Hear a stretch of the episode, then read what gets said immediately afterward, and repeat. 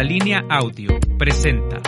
el programa informativo de la revista Contralínea, Periodismo de Investigación.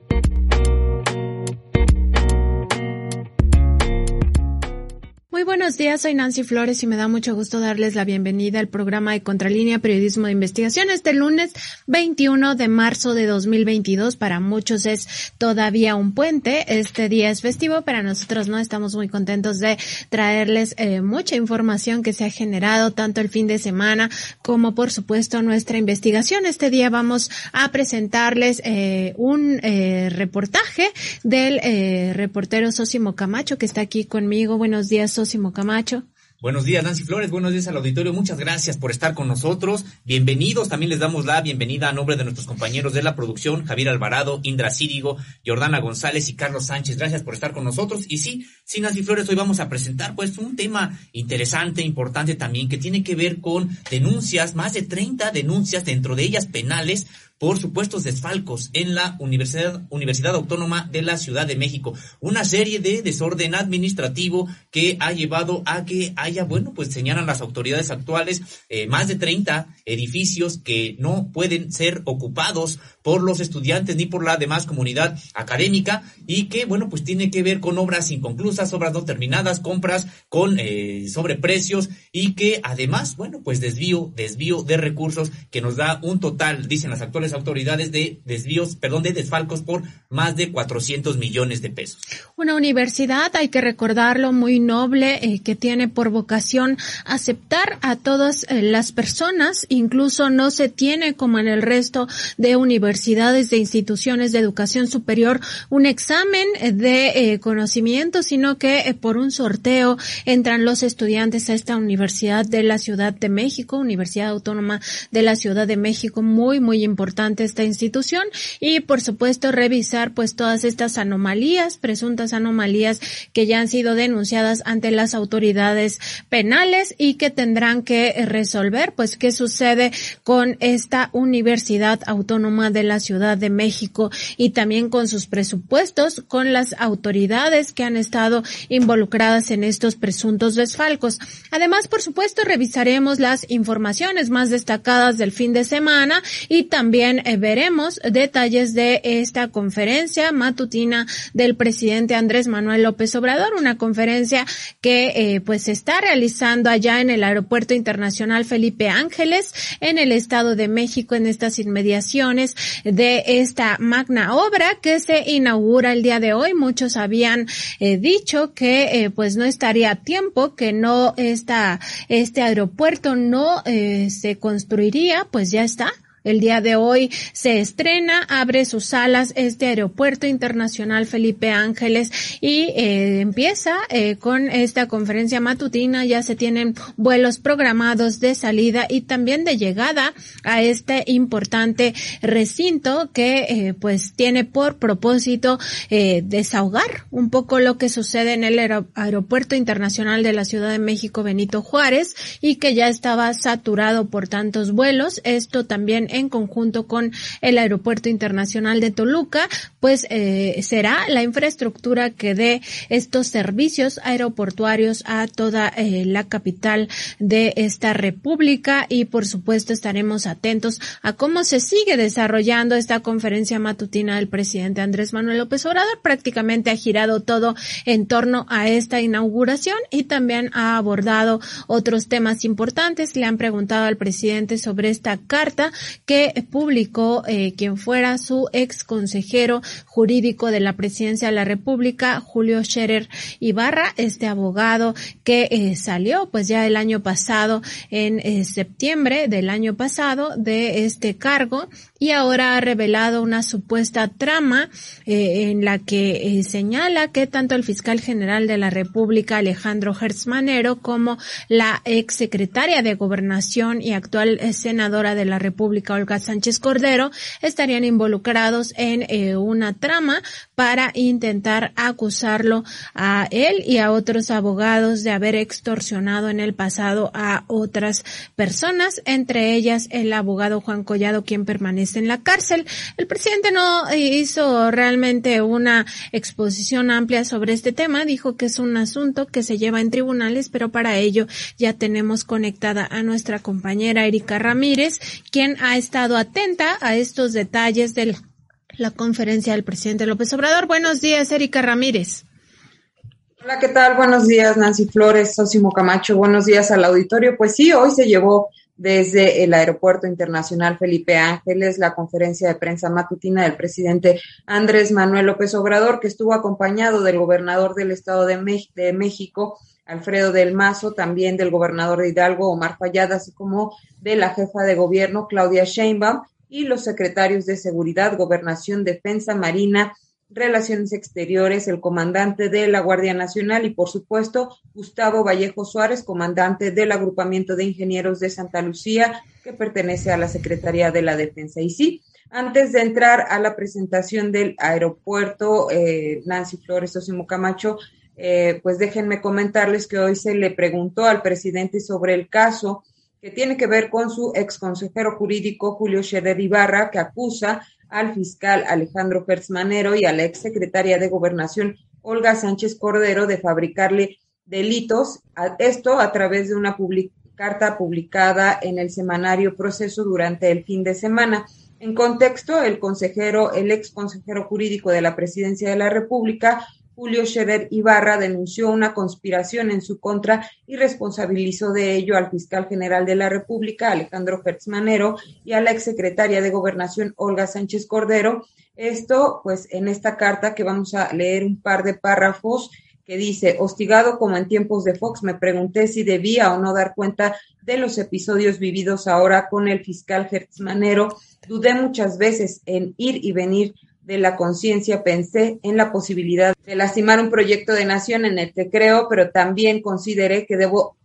atender a los principios del mismo y a los propios. La decisión llegó por sí misma, callada, la verdad pierde el sentido de existir. Este es el origen de los ataques que he tenido que soportar desde los cargos que usted ostentan Alejandro Hertz Manero en complicidad con Olga Sánchez Cordero, a lo que el presidente Andrés Manuel López Obrador respondió que pues esto tiene que ver con tribunales, con el Ministerio Público juzgados y que ellos no van a meterse en esas diferencias porque no quieren participar de eso. El presidente dijo que está dedicado en tiempo y alma a la transformación de México porque le importa mucho el pueblo y en especial pues la gente eh, menos favorecida económicamente, los pobres. Esto, dijo, es una transformación y bueno, pues hay que vivir en ella. No podemos evitar que haya diferencias, distintos puntos de vista, confrontación política, escándalos y sensacionalismo en los medios. La vida es así, pero pues él está ocupado en otros asuntos que tiene que priorizar. Me importa mucho el, el aeropuerto, dijo ya en este contexto de la presentación del AIFA, que no falten las pensiones, que no se desprecie, deprecie el peso con la invasión y la guerra que ocurren entre Rusia y Ucrania, que no aumente el precio de las gasolinas y que no haya carestía. Así que, eh, asimismo, que mejoren los salarios eh, de los trabajadores y que haya empleos, que se consiga la tranquilidad y la paz en el país. Así es que, pues el presidente dijo que tiene muchas cosas que atender, por lo tanto, pues no, eh, pues se meterá o se inmiscuirá en este eh, conflicto que ha señalado su ex consejero jurídico. Así es, Erika Ramírez, te saluda Sosimo Camacho, el presidente de la República. Bueno, pues ha dicho que este conflicto que hay entre eh, exfuncionarios de su propia administración es un asunto de tribunales y que serán ellos los que determinen las responsabilidades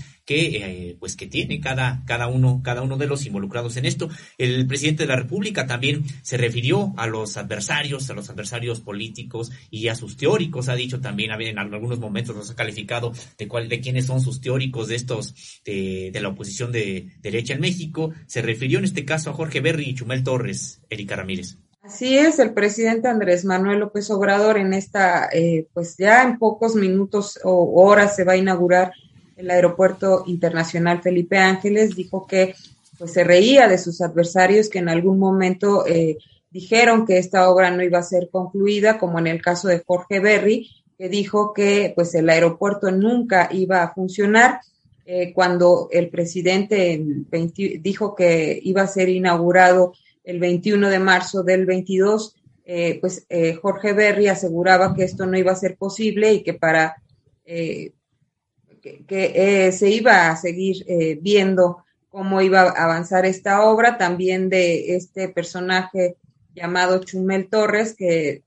mencionó el presidente, lo está promoviendo para pues representar a la oposición en las próximas elecciones, también dijo de manera despectiva que eh, pues esto se trataba de una central avionera y no de un aeropuerto internacional, pero lo importante es que pues el pueblo hace escrutinio de lo que pasa con las administraciones que lleva a cabo el presidente Andrés Manuel López Obrador y es él el que califica y el que manda recordó que pues lo mismo pasó cuando era jefe de gobierno y llevó a cabo estas obras de los segundos pisos en que dijeron que pues no iban a funcionar y que hasta se iban a caer, pero ya después pues se copió este modelo de, obra porque pues es una forma de ampliar la superficie de rodamiento. Mencionó y expuso el Twitter de Chumel Torres, en donde dice, eh, quiero que nuestro amor sea como el aeropuerto de Santa Lucía y no se termine jamás, a lo que pues el presidente hizo mofa de este, de este tweet y dijo que, eh, pues sí, eh, que lamentaba mucho que, que, se hubiera terminado esta obra. También Chumel dijo que hay loquitos que celebran esta, esta edificación y dijo, bueno, pues somos millones de loquitos estamos celebrando pues el Aeropuerto Internacional Felipe Ángeles. También comentó que ayer eh, se sobrevoló una de las carreteras eh, que se, están construyendo en el país, en Oaxaca, y, anunció que esto es una obra que se va a terminar en, los próximos años. Se trata de la carretera que va de Oaxaca a Puerto Escondido, en donde se harán dos horas y no las cinco que se hacen actualmente y pues destacó que todo lo que se ha hecho en obras de infraestructura ha sido material comprado a empresas mexicanos y pues se va a seguir haciendo esto para fortalecer la economía interna del país.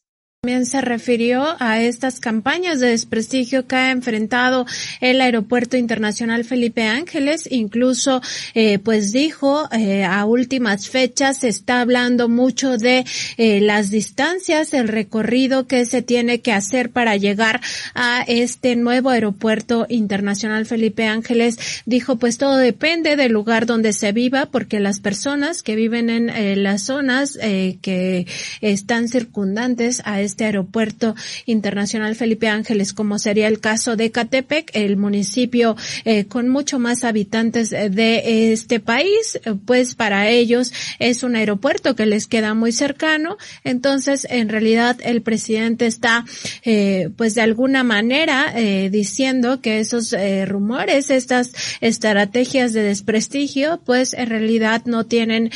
cabida porque hay personas a las que sí les queda cerca este nuevo aeropuerto. Así es, el tema del acceso al aeropuerto sin duda ha sido motivo de desinformación y polémica y por ello se dio a conocer, se dieron a conocer las obras que se han realizado para tener un acceso seguro y rápido y pronto al Aeropuerto Internacional Felipe Ángeles. El presidente Andrés Manuel López Obrador anunció que pues ya se amplió la autopista que va de la Ciudad de México a Pachuca a ocho carriles de los cuatro que tenía y todo esto pues para tener un mejor acceso. Una de las obras que serán más importantes en la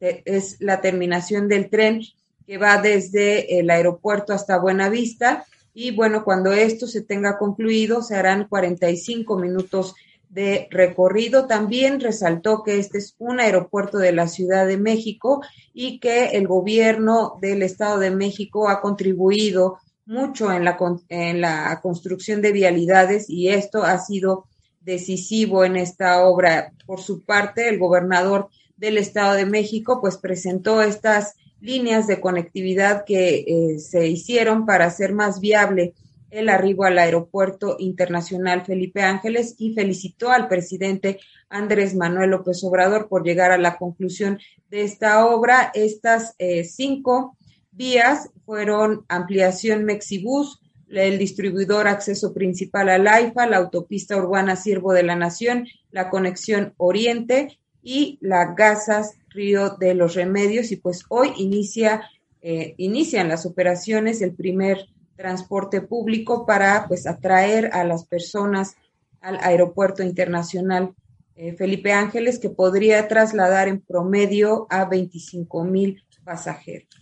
Así es, Erika Ramírez inicia hoy la primera operación del Aeropuerto Internacional Felipe Ángeles, el primer vuelo eh, tiene lugar el día de hoy. Se habló precisamente de eso en la conferencia de prensa y también de este complejo militar que, bueno, pues subsiste de manera coordinada con esta nueva terminal aérea. Así es, Luis Crescencio Sandoval González, secretario de la Defensa Nacional, anunció que ayer se tuvo la primera operación de llegada, fue un avión de Aeroméxico y hoy se tendrá el primer despegue a Villahermosa, Tabasco, con 89 pasajeros. Eh, se llevarán a cabo 20 eh, operaciones aéreas en el inicio de operaciones de este aeropuerto y participarán aerolíneas como Aeroméxico, Volaris, Viva Aerobús y vuelos de aviones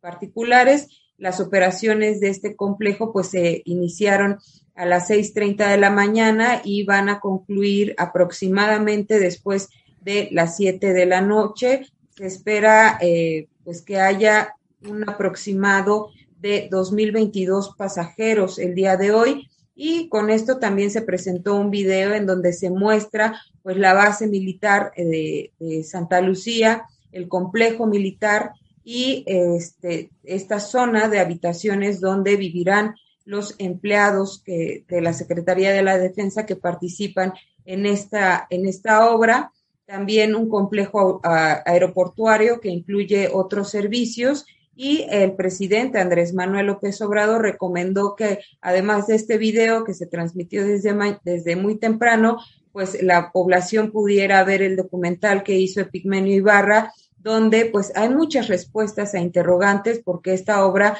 se hizo a pesar de las resistencias de los grupos de interés creados y quienes deseaban les fuera mal para que se pudiera eh, evidenciar que el gobierno que representa pues había tenido alguna falla. Han llegado, dijo, hasta los excesos a inventar cosas como el día en que pues eh, se mencionó que había sido una simulación haber subido a un vagón del tren para llegar al aeropuerto internacional eh, Felipe Ángeles y recordó que el presidente, el expresidente Benito Juárez decía, a los retrógradas hay que hablarles fuerte y seguido, por eso es que eh, pues él repite constantemente todo lo que tiene que ver con su administración y, lleva a cabo esta conferencia de prensa matutina. En esta locución, pues agradeció a los trabajadores de la construcción, a los ingenieros militares y a los pobladores que están alrededor de este complejo porque ayudaron mucho con la venta de tierras y dijo, pues se trata de suma de voluntades y esfuerzos lo que hizo esta gran obra.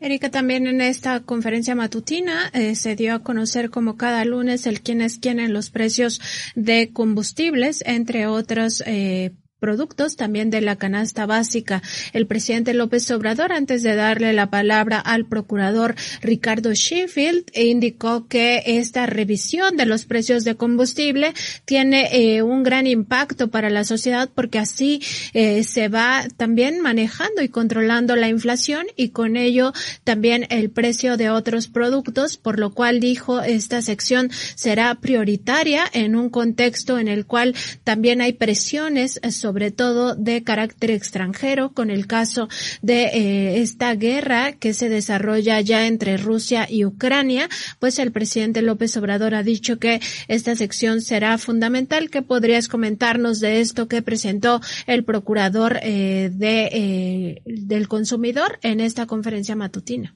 Así es, justamente Nancy Flores, el presidente Andrés Manuel López Obrador, comentó que hay que estar muy al pendiente de los precios que, de los energéticos, porque de esto depende mucho que no haya carestía de la vida, que la inflación no se vaya fuera de control y que ayuda para que, ayuda para que se regule el mercado y los precios sean justos con ganancias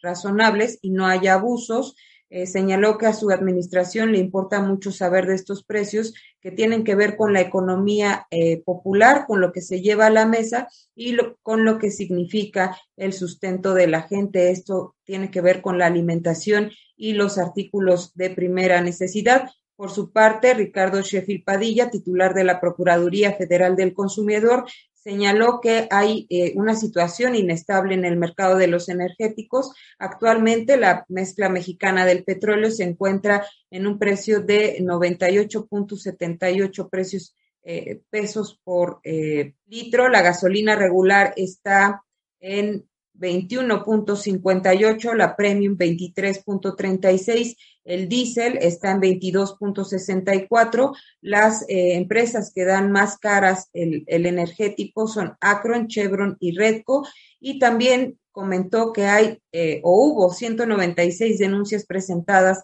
a través de la app de litro por litro y recomendó, recomendó a los usuarios que utilicen esta aplicación para pues hacer los señalamientos debidos y no haya abusos con el precio de combustible. Eh, también dijo que la gasolina más barata se encuentra en, eh, en el centro Tabasco con un precio de 19.79 pesos, mientras pues ya en los precios del gas LP, el litro de, de el cilindro, el litro del cilindro de gas está en 25.66 pesos, mientras que el del tanque estacionario está en 13.86 y en este sentido se realizaron 811 verificaciones. En el tema de la canasta de los 11 productos básicos, pues se destacó que la cadena Superama es la que tiene los precios más altos de estos 21 productos con 1.012.10 pesos y que, bueno, la tienda Soriana, que eh, rebasa los más de mil pesos con esta canasta, no quiere volver a los precios más bajos, mientras que, pues, los más baratos se encuentran en la central de abastos de Iztapalapa con un precio de 842 pesos y se felicitó a la cadena Chedraui, quien también tiene que, eh, ha tenido precios bajos con 893 pesos en esta canasta de 21 productos y el procurador Ricardo Sheffield pidió a los empresarios que sean solidarios con la economía de los mexicanos. Pues Erika Ramírez, está al momento de que iniciábamos esta transmisión y de iniciar también tu participación, la conferencia de prensa del presidente Andrés Manuel López Obrador continuaba. No sé si tengas algún otro tema que comentarnos, comentarnos a nosotros y a la audiencia. Pues antes de entrar a esta participación, el presidente Andrés Manuel López Obrador hacía crítica, pues nuevamente de estos eh, medios de comunicación que han sido sus adversarios como el periódico Reforma y el periódico El Universal. Mencionó que el periódico Milenio pues es de, de los que son o llegan a ser más plurales, mientras pues destacó el trabajo que ha hecho el diario La Jornada, que dice pues se ha solidarizado con los intereses que tiene el pueblo mexicano y que ha sido un periódico que está administrado también representado por periodistas y pues eh, es un periódico que eh, señaló ha hecho trabajos que van de acuerdo con las necesidades de la población. Erika, pues te agradecemos mucho este reporte, amplio reporte de la conferencia matutina. Muy buenos días. Que tengan buen día. Buenos días. Pues ahí está este reporte y pues sí, el presidente López Obrador se ha referido nuevamente a los medios de comunicación que eh, tienen eh, pues este propósito de intentar desprestigiar a su gobierno. En el caso de Milenio dijo que aunque se trata de uno de los medios más plurales, pues también hay una desigualdad entre las plumas que ahí escriben. Por supuesto hizo esta referencia que la mayoría escribe en su contra, pero dijo no es como el caso del Reforma donde ningún hombre y ninguna mujer de los que ahí publican, eh, pues eh, tiene esta visión equilibrada, sino que todos están en contra de su administración. Asimismo, el presidente en esta conferencia matutina criticó a otros eh, que se sumaron a estas campañas de desprestigio, no solo en contra del Aeropuerto Internacional Felipe Ángeles, sino también en contra de las otras obras de su gobierno, como son el tren Maya y la refinería de Dos Bocas.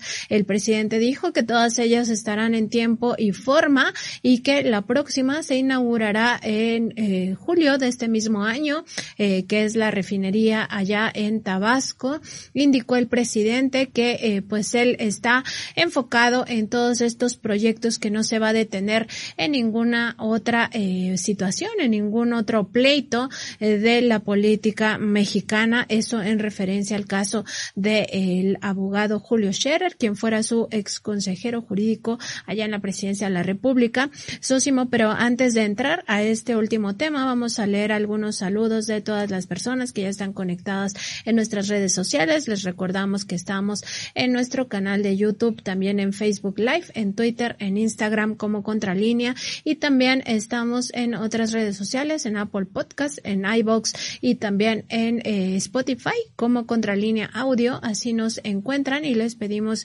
que se suscriban a todos estos estos canales. Eh, para nosotros es muy importante este apoyo de parte de ustedes, de la audiencia de Contralínea. Tú tienes ahí algunos mensajes, Osimo, algunos saludos. Así es, les agradecemos mucho, sobre todo a quienes están desde las nueve de la mañana cuando inicia esta emisión de Contralínea, periodismo de investigación. Muchas gracias a Consuelo García, a Flor Quintana, a Gabino Villalobos, a Catherine Zaragoza, a José Luis García, a Víctor Aurelio López, a Hugo Córdoba, a Guillermo Ortiz y a Espe Trueba. Gracias por estar con nosotros, apreciamos mucho su compañía. También mandamos saludos a Emilio Jaramillo, Mixtli Tonali, Mi Rosa María Sánchez, Eduardo Mesa, Fernando Alba, Teresa Barragán, Leticia Lagunes, Connie FR, Perla Santiago y Pedro Ruiz, que ya se encuentran conectados a esta transmisión. Les recordamos que estamos de lunes a viernes a partir de las nueve de la mañana y hasta las once con muchísima información. Este día eh, tenemos esta investigación acerca de lo que sucede en la Universidad Autónoma de la Ciudad de México. Para ello tendremos eh, entrevistas con eh, Tania Rodríguez Mora. Presentaremos estas entrevistas que ya hizo previamente eh, Sósimo Camacho sobre este tema. Ella es socióloga por la UNAM y doctora en sociología por el Colegio de México y también con el ex rector de la UACM, Hugo Boites, doctor en educación por la Universidad de Harvard y actual profesor investigador de tiempo completo del Departamento de Educación y Comunicación de la Universidad Autónoma Metropolitana. Esas entrevistas las tendremos un poco más adelante con esta exposición que hará Sosimo de este tema muy importante porque se habla de un desfalco eh, por eh, unos 400 millones de pesos, no es cosa menor, además de todos los edificios que ya nos comentó que están en desuso por estas mismas compras, eh, al parecer anómalas, irregulares que han hecho imposible que los estudiantes hagan uso de ellas. Antes de ello vamos a hacer una eh, un repaso de las informaciones más destacadas de las últimas horas y del fin de semana, por supuesto, este tema de esta carta, amplia carta que publica el ex consejero jurídico de la Presidencia de la República, el abogado Julio Scherer Ibarra, en la revista Proceso, eh, pues ha desatado ya eh, también muchísimas intrigas en los medios de comunicación, Sósimo, que hablan pues de que se ha soltado una bomba. El presidente López Obrador, sin embargo, de forma muy calmada en su conferencia matutina, dijo que esto es un tema de tribunales que no es un tema de su gobierno y que por tanto pues él no eh, participará de eh, todo este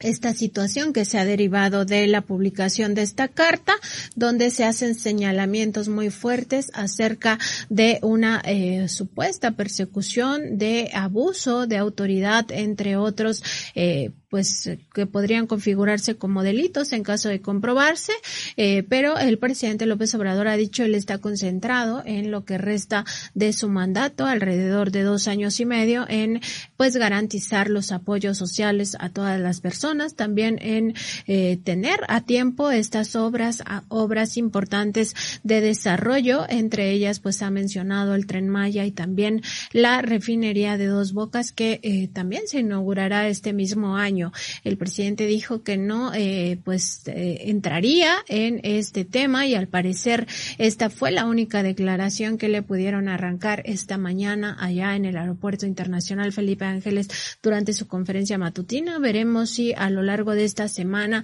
se insiste en esta temática, pero al parecer el presidente la desactivará de esta forma, Sosimo diciendo que se trata pues de un asunto que deben de ver los tribunales. Pues así es, Nancy Flores, me imagino que eh, por lo menos el presidente de la República no le ha dado mayor revuelo, por supuesto con unas declaraciones del propio presidente que ahondaran más en este asunto, bueno, pues incrementaría más el, eh, pues la ola informativa al respecto y que bueno, pues eh, sin embargo seguirán, me imagino que seguirán a lo largo de la semana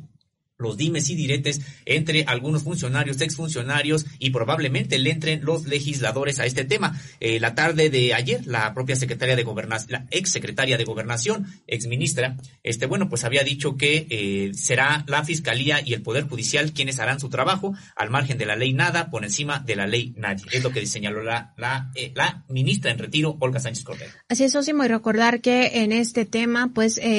no hay ningún funcionario del gobierno federal actual eh, involucrado, porque la secretaria Olga Sánchez Cordero pues ya eh, no se encuentra en funciones como secretaria de gobernación, ya fue sustituida por Adán Augusto López Hernández y además el eh, consejero jurídico pues ya dejó este cargo desde hace tiempo. Y recordar que el fiscal general de la República pues no es subordinado del presidente López Obrador, sino que él encabeza una institución autónoma. Fue el día sábado cuando la revista Proceso dio a conocer esta carta del ex consejero jurídico de la presidencia donde denuncia una supuesta conspiración en su contra, responsabiliza de ello al fiscal general de la República Alejandro Hertzmanero y a la exsecretaria de Gobernación Olga Sánchez Cordero. Es una carta eh, pues amplia que se publicó en la edición 2368 de la revista Proceso y en la cual eh, pues el ex consejero jurídico indica que como hace 22 años en el gobierno de Vicente Fox se le eh, inició una persecución eh, jurídica en su contra, ahora eh, pues él considera que enfrenta exactamente lo mismo. Ha dicho que no se mantendrá callado porque considera que uno de los principios de este gobierno de la cuarta transformación, la llamada cuarta transformación, pues es luchar contra la corrupción y el considera que estamos ante un caso de esta naturaleza. Eh, una, algunas eh, de las frases que se pueden leer en esta carta que está publicada tanto en la revista Proceso como también en la revista Contralínea, nuestra página de internet, ahí también podrá encontrar esta carta. Eh, dice el abogado Julio Scherer. Desde el inicio del gobierno de Andrés Manuel López Obrador se dieron diferencias con la secretaria de Gobernación. El presidente de la República decidió que el asunto prioritario en la CEGOP sería el esclarecimiento del eh, caso Ayotzinapa, estos 43 normalistas desaparecidos allá en Ayotzinapa, Guerrero, y por decisión suya se limitaron, es decir, por decisión del presidente López Obrador, se limitaron las atribuciones en materia de seguridad en esa dependencia. Como es de dominio público, la responsabilidad en los asuntos de seguridad descansó en el entonces secretario de Seguridad Alfonso Durazo y la secretaría a cargo de Olga Sánchez Cordero se vio acotada en sus áreas de competencia respecto a la supersecretaría que operó en tiempos de Enrique Peña Nieto. Por otra parte, la interlocución con la Fiscalía y el Poder Judicial recayó esencialmente en mi persona en calidad de consejero jurídico de la presidencia. La ministra en retiro no se permitió sobreponerse al desengaño y desde entonces emprendió una investigación sobre mi persona y mis actividades profesionales. En un amplio documento, Sánchez Cordero presentó una serie de fabulaciones respecto a mi relación con despachos como el de Rivera Gaxiola, Caloy, eh, Fernando Fernández eh, del Castillo Quevedo, Lagos y Machuca, así como el bufet Araujo, González, Peinbert, Robledo y Carranca Abogados, entre algunos otros. Es, eh, dice el abogado Julio Scherer, no es un misterio que en diferentes momentos de mi actividad profesional trabajé con esos despachos, consta en mi currículum vitae. Sin embargo, la exsecretaria pretendió infamarme al insinuar que hice de la cercanía y el servicio al gobierno un muy redituable e ilegítimo modo de vida. El calumnioso documento llegó a mis manos por conducto de Miguel Alemán Magnani, quien se acercó a mi oficina para tratar de salvar la quiebra de Interjet. En cuanto tuve conocimiento de su existencia, yo mismo lo hice del conocimiento de mi jefe, el presidente López Obrador, quien le restó importancia y me recomendó hacer lo propio. Son chismes, dijo. Es del dominio público que Alejandro Gersmanero contó con mi apoyo para ocupar la Fiscalía General de la República. Creí en su probidad y en sus capacidades como abogado. Estaba convencido de que correspondería al proceso de transformación que transita el país encabezado por el presidente López Obrador, salvaguardando con integridad la Procuración de Justicia sin distingos. A finales del último septiembre, un reportaje de proceso despertó en el fiscal una ira que hasta entonces desconocía y la descargó contra mi persona. Publicado con el título La Casa Secreta de Hertz Manero, bajo la firma de de la reportera Nelly San Martín me atribuyó haber facilitado información para la elaboración del texto. Tras la publicación nos reunimos con Hertz Manero, el director del semanario Jorge Carrasco y yo. No fue capaz de entender que existe el periodismo independiente y que nada tuve que ver con el trabajo editorial de un medio de comunicación en el que solo intervienen sus periodistas. Cegado, el fiscal optó por repasar una y otra vez un malentendido que había nacido de sus propias ganas de malentender. Me acusó de haber filtrado a la prensa un supuesto borrador sobre las reformas del sistema de justicia al que comunicadores y analistas decidieron dar carácter oficial, cuando fue el mismo equipo del fiscal el que subió a sus redes dicho trascendido. Había transcurrido dos años de aquel episodio en el que fui yo el único funcionario que lo acompañó a presentar las reformas ante el Senado, donde fuimos duramente criticados. Pues aquí algunas de las palabras de quien fuera consejero jurídico de la presidencia de la República en este sexenio, acusando pues de esta fabulación y además sobre todo de una campaña en su contra que podría derivar, pues él mismo lo dice al final que no sabe qué pasará con él, eh, incluso en órdenes de aprehensión, porque se acusa a eh, abogados eh, cercanos a Julio Scherer y él mismo lo decía en su propia carta,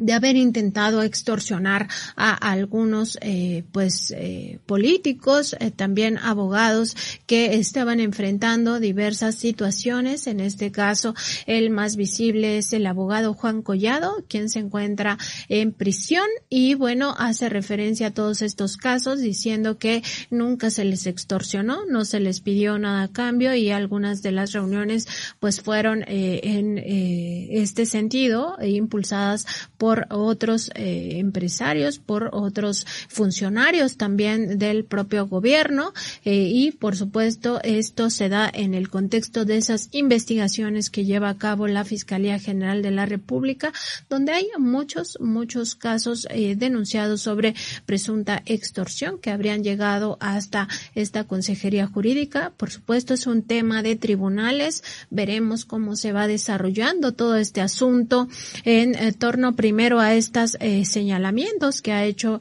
el abogado Julio Scherer Ibarra, pero también en torno a las propias investigaciones que sigue la Fiscalía. El presidente López Obrador ha dicho es algo que se tiene que eh, pues dilucidar en el sistema judicial mexicano. Por tanto, eh, al parecer el presidente López Obrador no hará nada más, ningún posicionamiento ni público ni en lo privado sobre este asunto y será un tema tanto de juez como eh, de eh, los propios eh, pues ministerios públicos a cargo de la Fiscalía General de la República. La que sí contestó Sosimo es Olga Sánchez Cordero y ya nos comentabas un poco en qué términos ha respondido la exsecretaria de Gobernación. Así es, Nancy Flores. Bueno, pues un tema muy importante, acusaciones muy graves de ambas, de ambos, de ambas partes en este diferendo y que como bien comentas, esperemos que sean los tribunales, que sean los jueces quienes acaben por resolver esta situación más allá de las dimes y diretes en el ámbito político, que por supuesto son materia para los propios medios de comunicación de este día y de los siguientes días. Y así es, Nancy Flores. Bueno, pues la ministra en retiro Olga Sánchez Cordero, ex secretaria de Gobernación, ayer a través de su cuenta de Twitter, eh, bueno, pues emitió una serie de mensajes, un hilo, como se le conoce aquí en esta, en esta red social, en la que señala quienes seguimos los principios rectores de no mentir, no robar y no traicionar al pueblo de México, hoy podemos seguir adelante y caminar por donde sea con la frente en alto y la conciencia tranquila. Yo puedo decir con total tranquilidad que todo mi actuar siempre ha estado marcado por el amor a mi país y la más absoluta honestidad en mis acciones para llevar adelante la transformación que encabeza el presidente Andrés Manuel López Obrador y que nuestro México requiere. Es hora de hablar, eh, dice Julio Scherer, cita precisamente esta frase de la carta de Julio Scherer, eh, de la revista, eh, dice la, en la portada de la revista Proceso que algún día honró su padre. Coincido. Dejemos que los órganos de,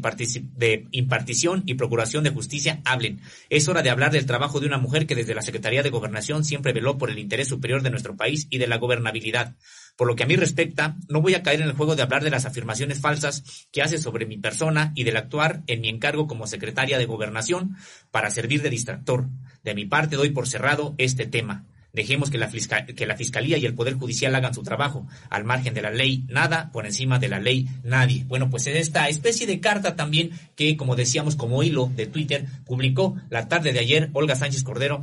eh, ministra en retiro de la Suprema Corte de Justicia de la Nación, ex secretaria de Gobernación durante la primera etapa del sexenio de Andrés Manuel López Obrador y hoy eh, senadora de la República. Y como decía Sosimo, esto eh, dará pie a muchas críticas porque eh, recordar nada más que los medios de comunicación, muchos de ellos están en una campaña permanente de desprestigio al gobierno de López Obrador y por supuesto esto les da eh, materia para eh, seguir eh, en estas campañas y también para inflar de alguna manera este asunto que es un asunto claramente de tribunales donde no hay ningún servidor público actual del gobierno gobierno federal involucrado. Eh, recordar que en el caso de quien sí está en funciones, que es el, eh, el fiscal general de la República, Alejandro Hertz, pues tiene autonomía para hacer todas estas investigaciones y que eh, la semana pasada precisamente se hizo esta comparecencia del fiscal allá en la Jucopo, en la Junta de Coordinación Política del Senado de la República y todos los senadores de todos los partidos le dieron su apoyo, por lo tanto eh, se dijo después de esta reunión que no se pensaba que en breve pudiera eh, pues eh, quitarse o retirarse de este cargo al fiscal general de la República ni tampoco que él fuera a solicitar su baja como fiscal general que ya renunciara a este cargo. Entonces veremos cómo se va desarrollando también esta pues circunstancia de las estrategias mediáticas de todas estas narrativas en los propios medios de comunicación que intentarán decir que este es un gran cisma, la gran bomba y también eh, pues el gran tema, pues sí es un tema importante, pero tampoco es el tema fundamental del país en estos momentos. En otra información, Sosimo, el día de ayer el presidente López Obrador y también el eh, periodista y productor Epigmenio Ibarra eh, publicaron en redes sociales esta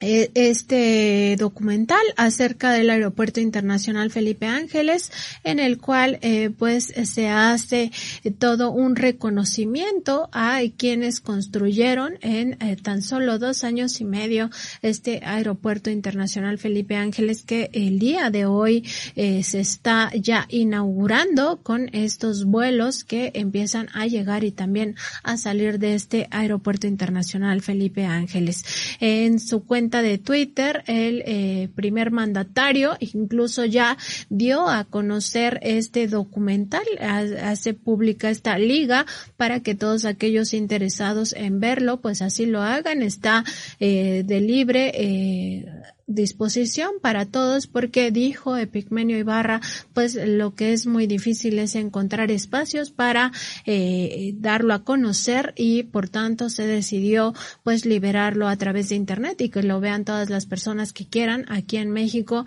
y en el mundo. Tenemos un fragmento de este video vamos a verlo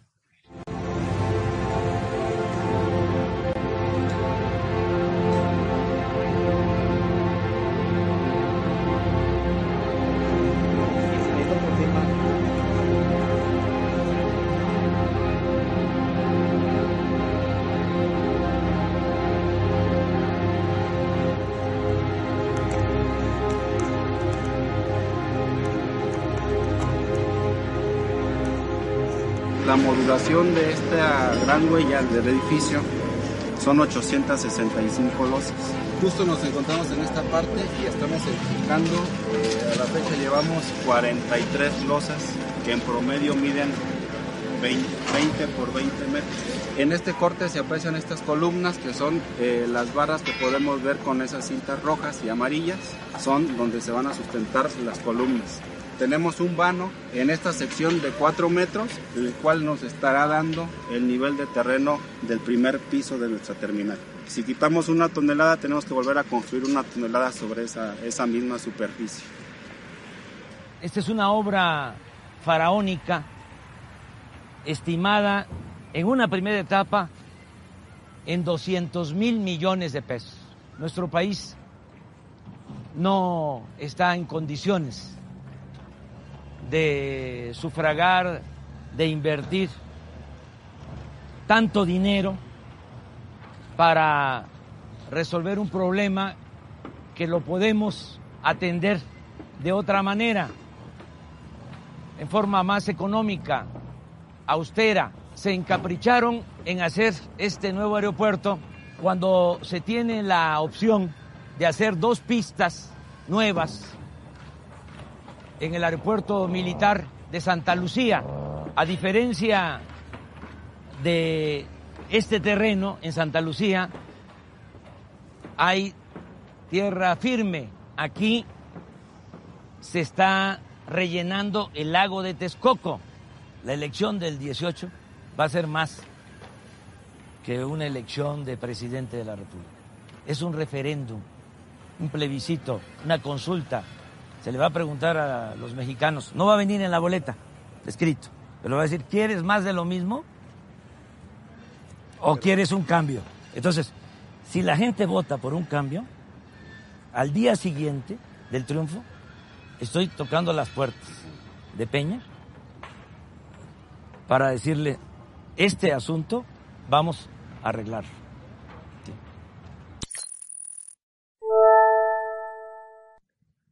Parte de eh, este documental son esas palabras del eh, presidente López Obrador eh, desde que era candidato a la presidencia por tercera ocasión, pues ya estaba criticando muy fuerte aquella obra que se pensaba hacer en el lago de Texcoco. Y por supuesto este documental está abierto a todos a través de YouTube y también de las cuentas de redes sociales tanto del periodista Pigmenio Ibarra como del propio presidente Andrés Manuel López Obrador. Este documental dura aproximadamente una hora ocho minutos y aborda, entre otros temas, pues al pueblo uniformado creando esta nueva eh, eh, terminal, este nuevo aeropuerto internacional Felipe Ángeles en el Estado de México, con el cual pues se dio por concluida aquel intento de generar ese aeropuerto en Texcoco, en eh, toda esta zona lacustre y rehabilitar eh, toda esta región para eh, servicios medioambientales. Muy importante también reconocer esto. Entre otros, en el documental también eh, se presentan entrevistas, amplias entrevistas con el secretario de la Defensa Nacional, Luis Crescencio Sandoval, y también con el general Vallejo Suárez, a quienes pues el periodista Epigmenio Barra entrevistó y presenta pues todos estos detalles en ese documental que ya muchas personas criticaron también y otras aplaudieron por la sensibilidad que tienen al abordar esta obra hecha por ese pueblo uniformado, es decir, por elementos del Ejército Nacional.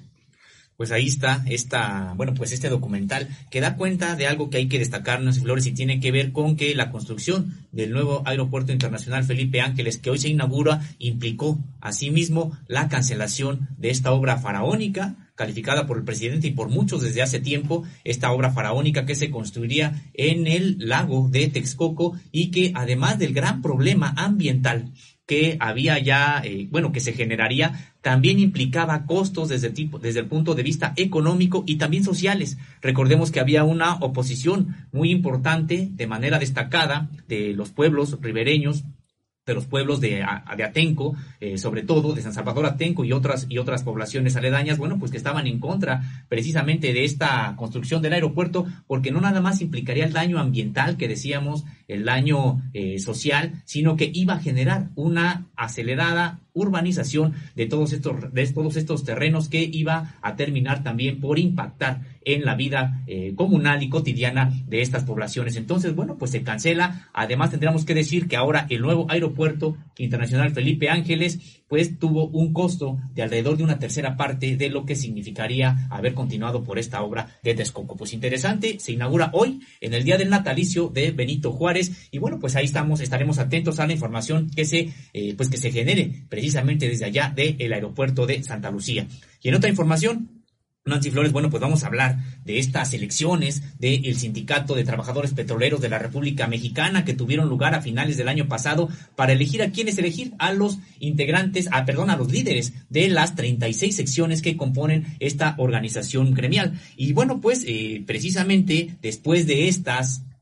y de algunas irregularidades o varias irregularidades denunciadas por los trabajadores, finalmente el Centro Federal de Conciliación y Registro Laboral ha señalado que tendrán que reponerse, como eh, lo señaló ya hace algunos días, hace algunas semanas, tendrán que reponerse eh, las elecciones en cuatro, en cuatro secciones. Ojalá realmente hubieran sido más las secciones que hubieran podido reponer estas elecciones, porque las irregularidades prácticamente se dieron en todos lados. Pero bueno, el Centro Federal de Conciliación y Registro Laboral ya habilitó en su portal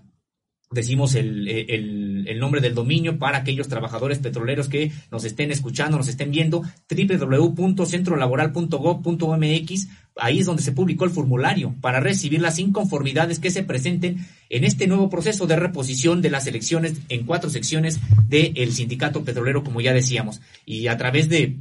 de esta página, eh, los trabajadores petroleros y las trabajadoras podrán denunciar cualquier violación a su derecho a emitir su, voto, su voto personal, libre, secreto y directo que te podrán emitir este 28 de marzo. Eh, estas elecciones se llevarán a cabo en eh, las secciones 10, Minatitlán, Veracruz, 34, la Ciudad de México, Hidalgo, 38, Salina Cruz, Oaxaca y 47, Ciudad del Carmen, Campeche. Así, los trabajadores eh, inconformes podrán anexar las evidencias de los hechos que denuncien, pueden subir fotos, pueden subir videos y también documentos en forma, en forma digital en esta página que le hemos dado a conocer hace unos, hace unos momentos. Eh, el Centro Federal, el, perdón, el Centro Laboral Federal atenderá y resolverá las denuncias que se presenten, cuyo seguimiento y conclusión podrán consultarse en el portal electrónico antes referido. Pues sí, es parte de este proceso de reposición en cuatro secciones de eh, en cuatro secciones del Sindicato Nacional de Trabajadores Petroleros de la República Mexicana. Nancy. Importante eh, esta reposición y sobre todo bueno recordar que esto sigue a cargo del sindicato, con lo cual eh, pues muchos trabajadores trabajadoras no tienen confianza en que se hará pues de forma legítima porque ya se tienen indicios de que en el pasado eh, proceso electoral eh, se cometieron irregularidades y bueno, ahora vuelve a quedar en manos del sindicato petrolero toda esta organización de estas nuevas elecciones de reposición. Veremos si en esta ocasión pues pueden eh, de alguna manera tener mayor certeza quienes acudan legítimamente a eh, pues elegir a quienes los representarán por cada sección de estas que se van a reponer Sósimo. Y en otra información, ya muy rápidamente, la Secretaría de Agricultura ha anunciado que está lista toda la infraestructura en el Aeropuerto Internacional Felipe Ángeles que tiene que tener para evitar la entrada, sobre todo de plagas y de enfermedades. Ante este arranque de operaciones en esta nueva terminal aérea, la Secretaría de Agricultura y Desarrollo Rural indicó que abrió dos oficinas de inspección de sanidad agropecuaria en las que están asignados 80 oficiales con el propósito de fortalecer el sistema nacional de inspección aeroportuario y minimizar el riesgo de introducción de plagas o enfermedades que pudieran poner en riesgo la producción y abasto de alimentos en México. Recordar que esto ocurre en todos los aeropuertos, existe una vigilancia respecto de eh, todos los alimentos o productos plantas e incluso animales que se transportan por eh, estas vías aéreas para evitar eh, pues estas plagas y sobre todo la introducción de eh, algunas enfermedades. La primera oficina está ubicada en la Terminal Internacional de Pasajeros en un área de 391.77 metros cuadrados. Para su operación, el Servicio Nacional de Sanidad, Inocuidad y Calidad Agroalimentaria, conocido como Senacica, asignó a 40 oficiales que en dos turnos atenderán a los usuarios las 24 horas del día de eh, todo el año, es decir, los 365 días del año. Adicionalmente, hay tres unidades caninas que apoyarán a los oficiales en tareas de inspección de equipajes y mercancías de pasajeros en busca de productos regulados por agricultura, es decir, entre estos se vigilará la, el ingreso o salida de flores, plantas, plántulas in vitro, verduras, granos, fruta, productos cárnicos y queso fresco, restos de animales, alimentos balanceados para especies de consumo y crustáceos vivos, crudos y secos, entre otros. La segunda oficina se localiza en la aduana de carga y tiene una superficie de 1.791 metros cuadrados, incluido un espacio para operar un centro de documentación y dictamen, al igual que en la oficina para pasajeros trabajarán 40 inspectores eh, todos los días del año, igual por turnos. El Sistema Nacional de Inspección eh, del Senacica coordina 86 oficinas de inspección de sanidad agropecuaria en puertos, aeropuertos y fronteras y 19 puntos de verificación e inspección federal ubicados en sitios estratégicos del territorio nacional con este mismo propósito de evitar la entrada de plagas y también de enfermedades a nuestro país y también entre entidades federativas, pues muy importante que todo esto esté esté listo en tiempo y forma porque hoy eh, arrancan pues estas operaciones del Aeropuerto Internacional Felipe Ángeles. Además a las 11 se hará todo el protocolo de inauguración. El único que hablará al respecto será el secretario de la Defensa Nacional Luis Crescencio Sandoval, pues el presidente López Obrador indicó que por esta veda electoral eh, de eh, las próximas pues el próximo proceso de revocación de mandato del 10 de abril, el Instituto Nacional Electoral le impedía dar un discurso acerca de esta inauguración del aeropuerto Felipe Ángeles, por lo tanto el único orador será el secretario de la Defensa, Socio. Así es, bueno, pues estaremos atentos a esta inauguración ya formal del Aeropuerto Internacional Felipe Felipe Ángeles. Y en otra información, Nancy Flores, bueno, pues el, la madrugada de este domingo, la Fiscalía General de Justicia de Nuevo León informó que se encontraron en cateos que se realizaron a propiedades del exgobernador eh, Jaime Rodríguez Calderón, conocido como el Bronco, armas y más de dos millones de pesos. Eh, bueno, pues señaló que eh, desde la tarde del sábado la fiscalía había dicho que no había encontrado armas ni dinero en los cateos. Ya después, como decíamos, a medianoche, pasado la medianoche, ya en la madrugada del domingo, y a través de un comunicado, bueno, se confirmó que sí hubo estos hallazgos de, de armas y de, y de dinero. En el documento que publicó, la fiscalía señaló el hallazgo de dos millones cien mil pesos en efectivo, dos cajas fuertes, Además que van a ser abiertas en Monterrey un rifle eh, 30 por 30 y un revólver 357 Magnum. Eh, todo esto fue encontrado en la propiedad conocida como Palo Rosa en el ejido eh, Pablillo del municipio de Galeana. Eh, dijo de manera textual, se ha ejecutado una orden de cateo en una propiedad ubicada en el municipio de Galeana, Nuevo León, eh, como decíamos, es elegido de Pablillo, perteneciente al ciudadano Jaime Eliodoro N., con la intención de ubicar pruebas o indicios sobre recursos de procedencia ilícita conforme a los hechos referidos ante la eh, autoridad investigadora. Eh, bueno, pues la Fiscalía informó que los indicios eh, mencionados, es decir, estos hallazgos, fueron recabados alrededor de las 23, 30 horas del sábado y las autoridades al momento de emitir, como decíamos, este comunicado pasada la medianoche, todavía continúan revisando la propiedad, por lo que la cifra de hallazgos podría aumentar, advirtieron, y de manera textual señalaron, se reitera que los detalles precisos de la investigación serán mantenidos en reserva conforme al principio de presunción de inocencia y la oportunidad de que el investigado pueda obtener una defensa conforme a sus derechos constitucionales. Eh, como decíamos, la Fiscalía General de Justicia del Estado es la encargada de estas investigaciones y cateó el sábado las, de dos propiedades del exgobernador Jaime Rodríguez, conocido como el Bronco, eh, este, este, recordemos que este derivado de un proceso, eh, de una denuncia penal presentada por la Unidad de Inteligencia Financiera Estatal. Eh, y como recordaremos, el exgobernador se encuentra recluido en el penal de Apodaca desde el martes de la semana pasada, acusado de los delitos de uso de recursos con precedencia ilícita para la campaña de 2018, Nancy. Así es, Osimo, pues veremos cómo va avanzando también este otro tema que huele más a un, a una vendetta política que a un tema de justicia, pero por supuesto daremos seguimiento a todo esto. Sosimo, eh, pues hasta aquí vamos a dejar esta revisión de eh, las informaciones de las últimas horas eh, del fin de semana también, eh, sin dejar de lado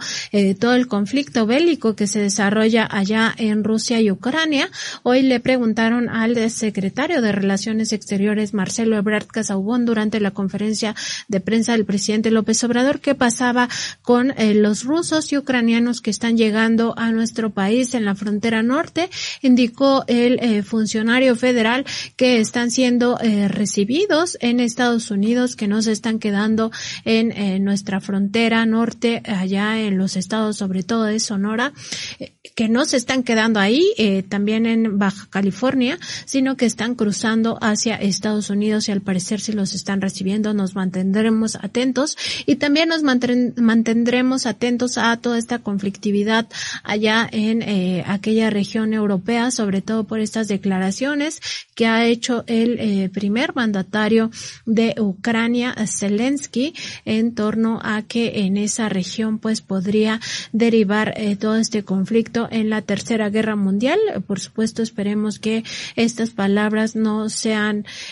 pues presagio de lo que continúa en esta conflictividad, sino que pronto lleguen ya a un acuerdo entre ambas naciones y por supuesto que no haya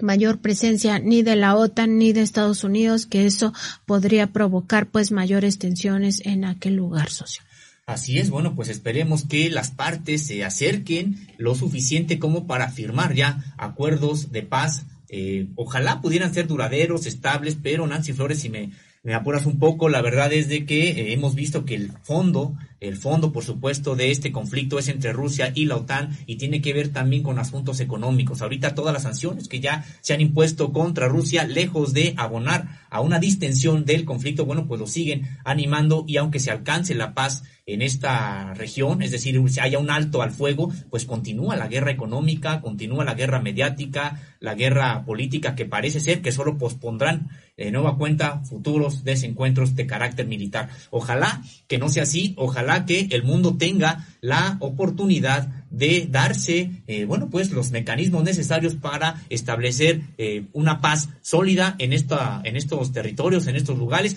Y atendiendo, Nancy Flores, algo que también es una nueva realidad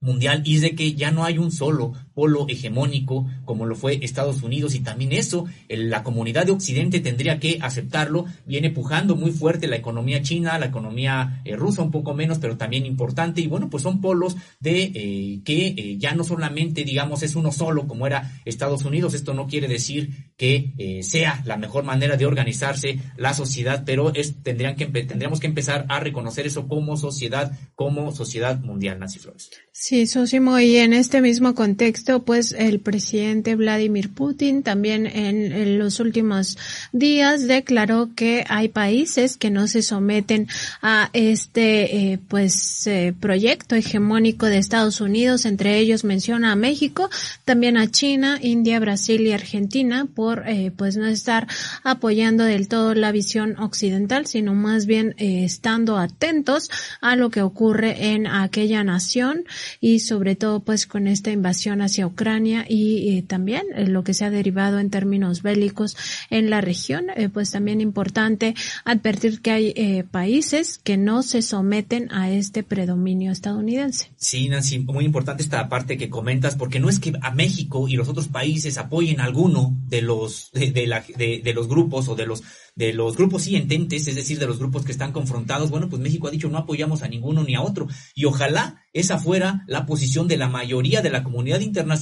y no de estar enviando armas o de estar atizando un conflicto que después no sabemos hacia dónde va a derivar. Eh, creo que la posición de México y de otros países ha sido importante en ese sentido de que no apoyamos ningún tipo de acción que derive en mayor confrontación, sea incluso discursiva, de lo que se trata precisamente es de generar un proceso de distensión para que cese el fuego y también se generen nuevas condiciones para las relaciones políticas y económicas en esa parte del mundo y en todo el planeta. Y Sósimo, eh, también eh, recordar que estamos atentos a todo lo que ocurra también en estas decisiones de la OTAN y Estados Unidos. Eh, vamos a entrar ya eh, de lleno a esta investigación que nos presentas en eh, tanto la edición impresa como en la página de Contralínea acerca de estos eh, presuntos desfalcos por 400 millones de pesos en la Universidad Autónoma de la Ciudad de México. Recordábamos que este es un proyecto pues muy noble en términos de la educación superior en el sentido de que busca pues no excluir a nadie por eh, conocimiento o por incluso eh, pues alcance de su economía. Eh, esta universidad está abierta para trabajadores, para personas que tienen que estudiar y trabajar, para aquellos que nunca ingresaron a la universidad durante su etapa de mayor juventud y está abierta por supuesto a las personas en situación de pobreza y marginación.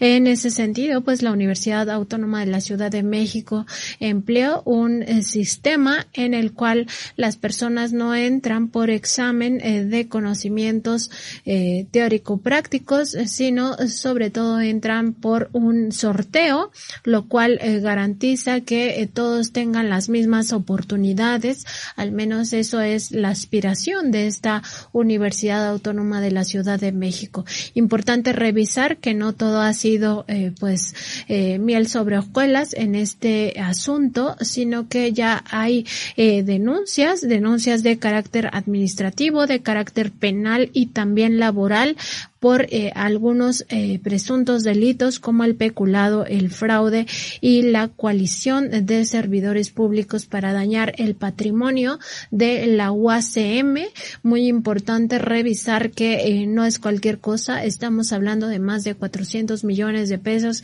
que deberían de estar destinados 100% a la educación de quienes aspiran tener una licenciatura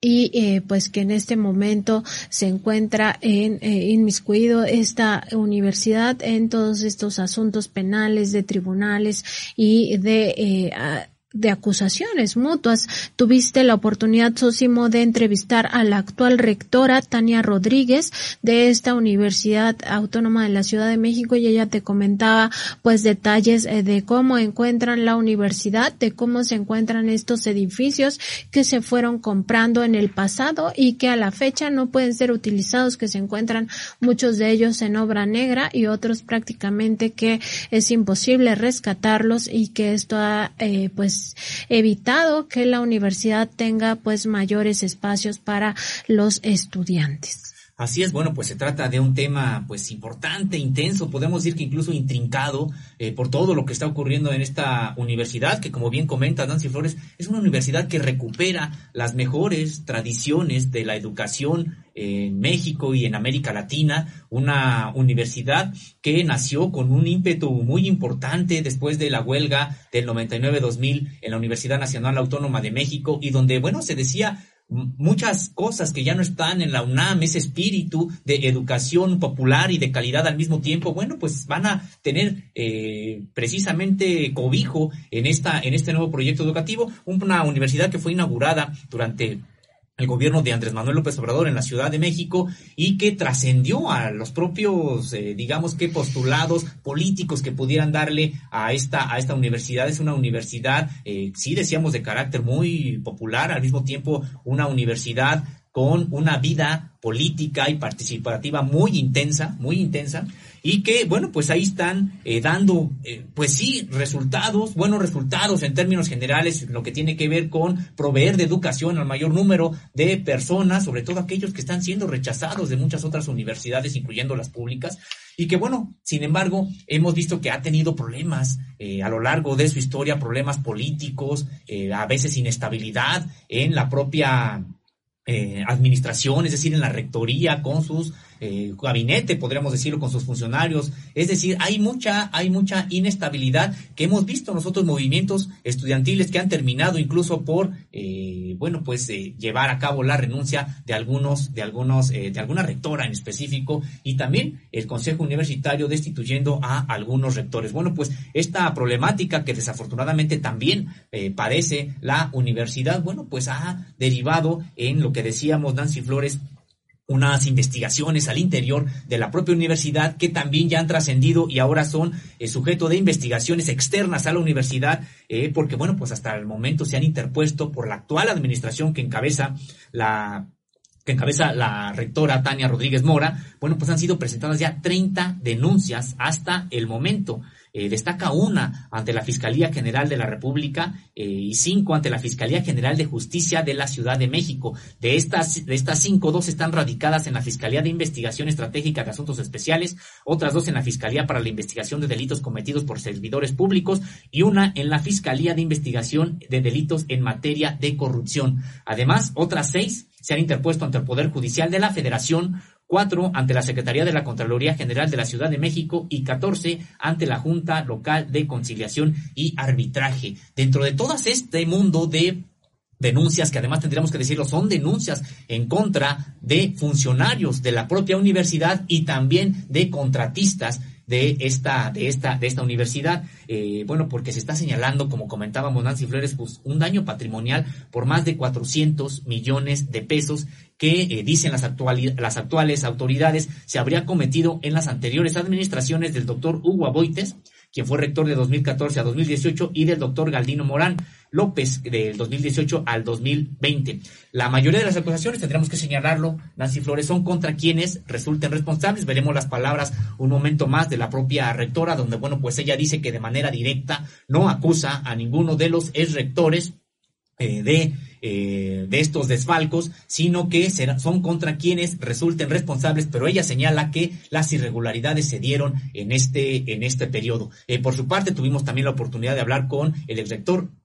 Hugo Aboites, doctor en educación también, y que bueno, pues él señala que eh, sí hubo irregularidades, no con dolo, desde, solamente desde el punto de vista administrativo, y él señala que eh, los probables desfalcos eh, en realidad podrían o tendrían que ver con acciones que se dejaron de hacer ya por las actuales eh, autoridades de la universidad. Bueno, pues es parte de esta diferendo, de esta disputa que hay entre eh, las propias, al interior, perdón, de la Universidad Autónoma de la Ciudad de México. Lo cierto es, Nancy Flores, y de acuerdo con la investigación que hemos estado realizando, lo cierto es que hay decenas de inmuebles que no se pueden utilizar eh, porque algunos les faltaban alguna, algunos detalles solamente de acabados, pero algunos otros prácticamente se observaban como de en, en obra, en obra negra y que además hay eh, de manera destacada la adquisición de lo que era un hotel para que fuera sede de la rectoría. De esto le daremos eh, de amplia información a la audiencia, al auditorio en las siguientes entregas, porque es una información amplia la que estamos realizando.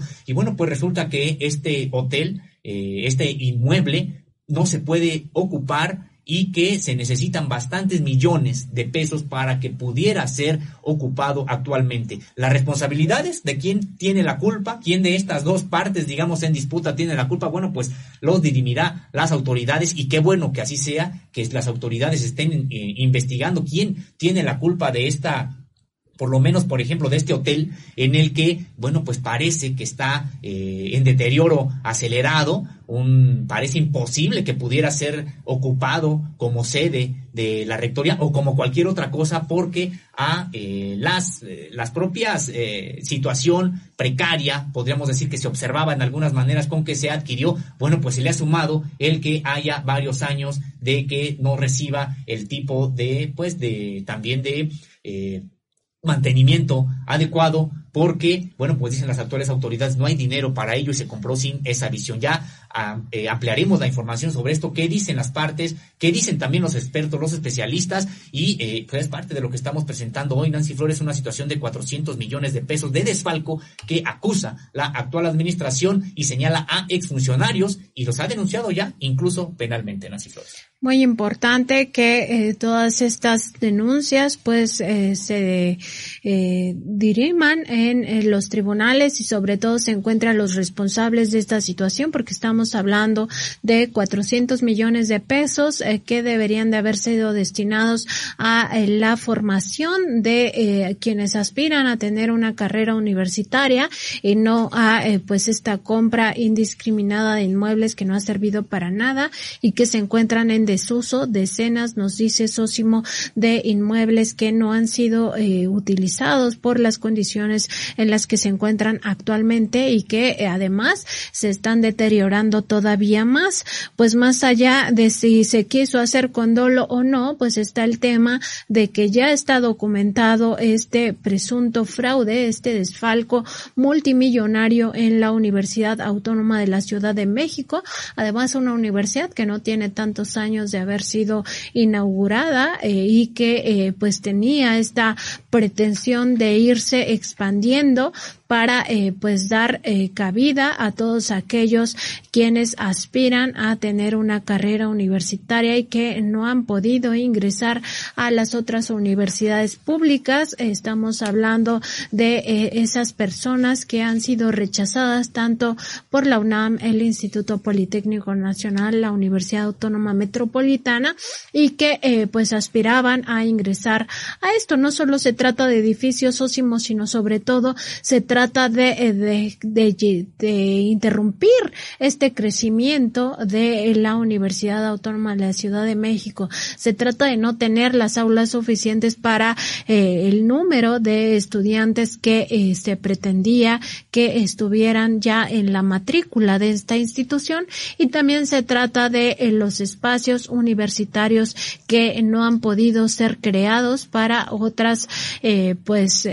digamos, vocaciones ¿no? Como podrían ser laboratorios o también espacios para conferencias, para teatros o la propia rectoría, como bien nos informabas hace un momento en el caso de esta compra, esta adquisición del hotel, que ya nos hablarás con mayor detalle en otro programa, de cómo incluso se tuvieron sobrecostos a la hora de su compra que no se debió de haber adquirido por el precio en el que fue finalmente adquirido y que actualmente está pues en desuso y deteriorándose cada día más. Así es, Nancy Flores, y señalar que estas denuncias que tienen que ver con los edificios que no están terminados, con la adquisición de algunos de ellos, se suman a otras que tienen que ver de esas sí, de manera directa por desvío de recursos y que son de carácter penal y que no son nada más contra quien resulte responsable, sino que sí se acusa de manera directa a quien fuera el tesorero de esta universidad. Nos referimos a Manuel Antonio Aburto Córdoba aquí se está señalando un probable desvío, es decir, peculado, de más de 100 millones de pesos en que la tesorería habría incurrido, eh, principalmente con el pago de servicios y contrataciones de empresas fantasma. Eh, por estos hechos, la institución educativa ha presentado hasta el momento seis denuncias, una de ellas de manera específica, como decíamos, por presunta defraudación fiscal por 3.5 millones de pesos en contra de Aburto Córdoba, quien, como decíamos, se desempeñó como tesorero de la Universidad Autónoma de la Ciudad de México entre 2016 y 2019. Eh, si te parece bien, Nancy Flores, vamos a ver lo que nos dijo la rectora actual de la Universidad Autónoma de la Ciudad de México, la doctora en Ciencias Sociales eh, por el Colegio de México y también socióloga por la Facultad de Ciencias Políticas y Sociales de la UNAM, la doctora Tania Rodríguez Morán. Iba a comentar, bueno, a qué se debe eh, esta situación en la que se encuentra ahora la rectoría. Si los funcionarios eh, pues eh, incurrieron de manera dolosa en actos de corrupción o fue un asunto de ignorancia supina sobre esta situación? ¿Qué fue lo que desde su perspectiva ocurrió? Yo creo que hay, diría yo tal vez, dos elementos importantes que están en la mesa. Uno, una... Hay un viejo artículo de la sociología que habla de la, de la tiranía de la falta de estructuras. Eh, en verdad hubo una especie de falta de estructura institucional que contuviera eh, ciertas prácticas. Eso creo que es un primer elemento. Eh, y en términos también no solamente de toma de decisión, sino de seguimiento a esas decisiones y de responsabilidad. Creo que eso es, hay una dimensión en ese sentido. La segunda dimensión tiene que ver sí con tengo la impresión, una especie de omisión ¿no? De, de, no seguimiento al trabajo, de no cuidado en la gestión administrativa, de descuido. No me atrevo a decir eh, que hay ahí una intención dolosa, yo no me atrevo a decirlo, siempre lo he dicho, ¿no? Eh, pero creo también que en una situación donde tienes una falta de estructuras administrativas, legales, y por otro lado, una ausencia de seguimiento sistemático y una cultura institucional con poco cuidado hacia ese sentido, abre el espacio, abre la oportunidad para tomar, para que alguien pueda conducirse no adecuadamente. Es decir, se generan situaciones de contexto donde alguien podría haber actuado mal.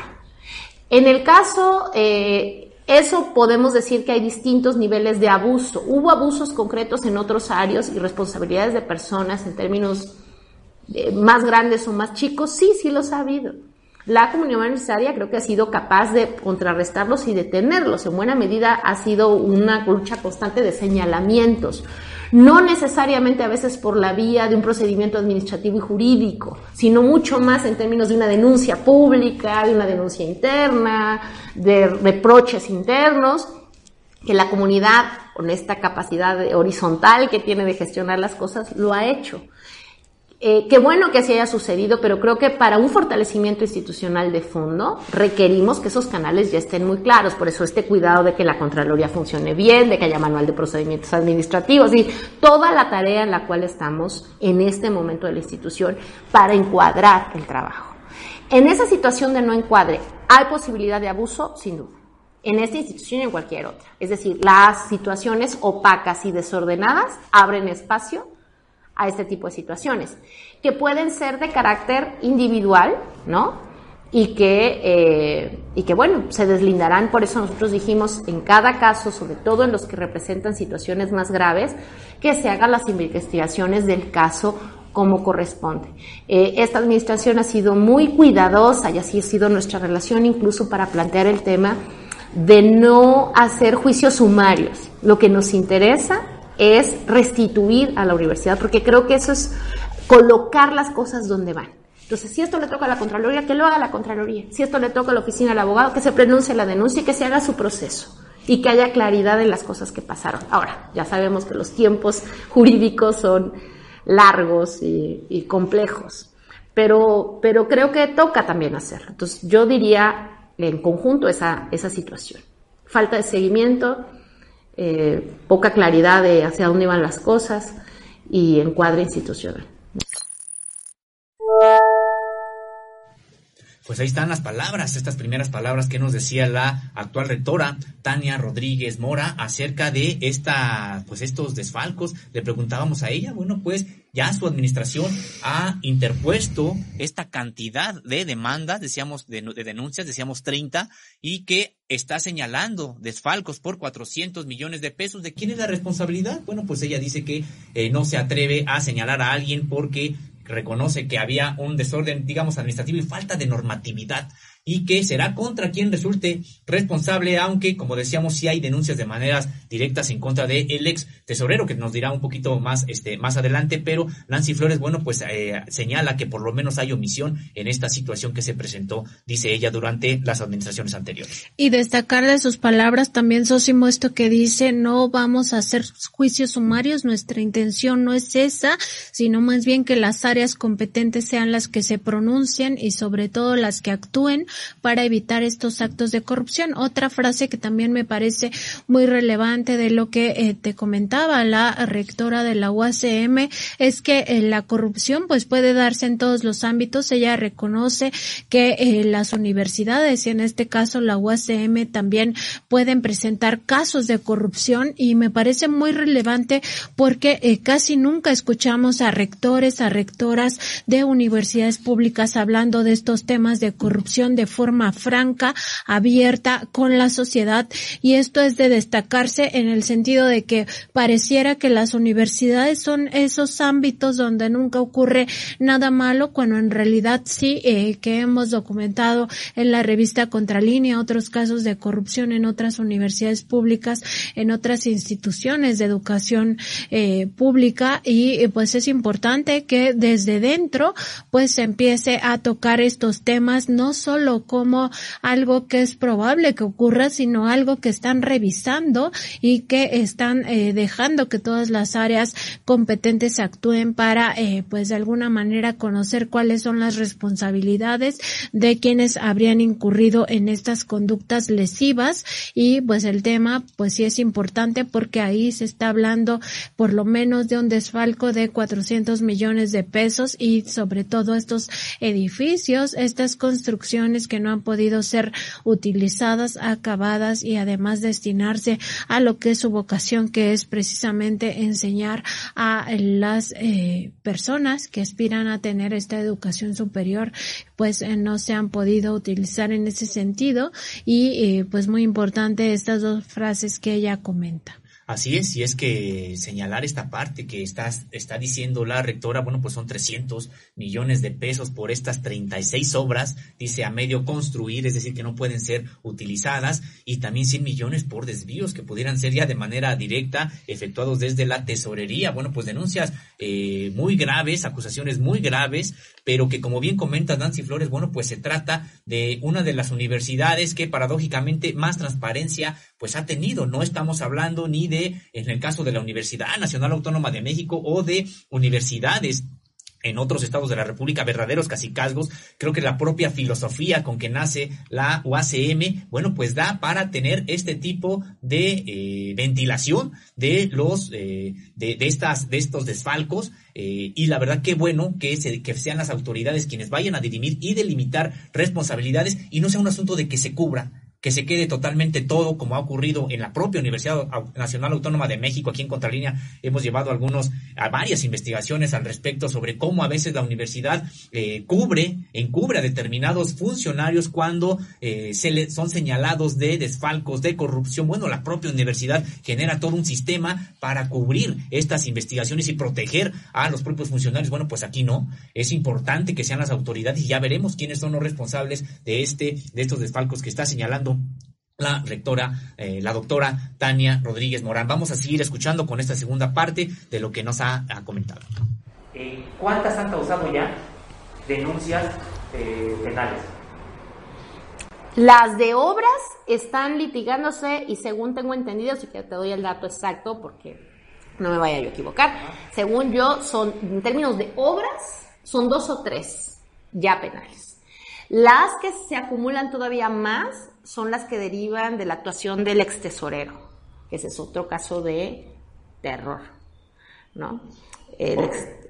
por la gestión de los fondos de la universidad. Esa es una detección que hizo muy oportunamente en principio ya el, sexto Consejo Universitario, la Comisión de Hacienda particularmente, en función de las responsabilidades en términos claramente de un manejo, por decirlo menos, opaco de la gestión financiera de la universidad ocultó información, compró a sobreprecio, ¿qué fue lo que ocurrió? Eh, fundamentalmente es, eh, diría yo, casi desvío de recursos. ¿Y de cuánto estamos hablando? Híjole. ¿Cuántos millones? Pues no vemos, vemos, el dato. sí, lo, vemos, lo vemos en concreto, les podemos pasar porque esa denuncia también está en firme. ¿Y desvíos hacia dónde? Bueno, eh, pero ¿o de dónde provenían? ¿De, alguna partida en específico? Cuentas públicas, sí. Particularmente, eh, nosotros tenemos la percepción que todo eso tiene que ver, otra vez, el desorden administrativo, eh, donde está fundamentalmente todo el dinero de la universidad, que el capítulo 1000, en la gestión del capítulo 1000, que tiene una serie de catálogos enloquecidos que nos costó trabajo entenderlo ¿qué te gusta? Seis meses entender cómo se componía las partidas presupuestales de la nómina, porque no hay un manual de procedimiento, no había nada. Entonces, entender cómo se pagaba y dónde estaba el dinero y, qué partida era con cuál y dónde estaba y dónde está el papel es una cuestión de terror.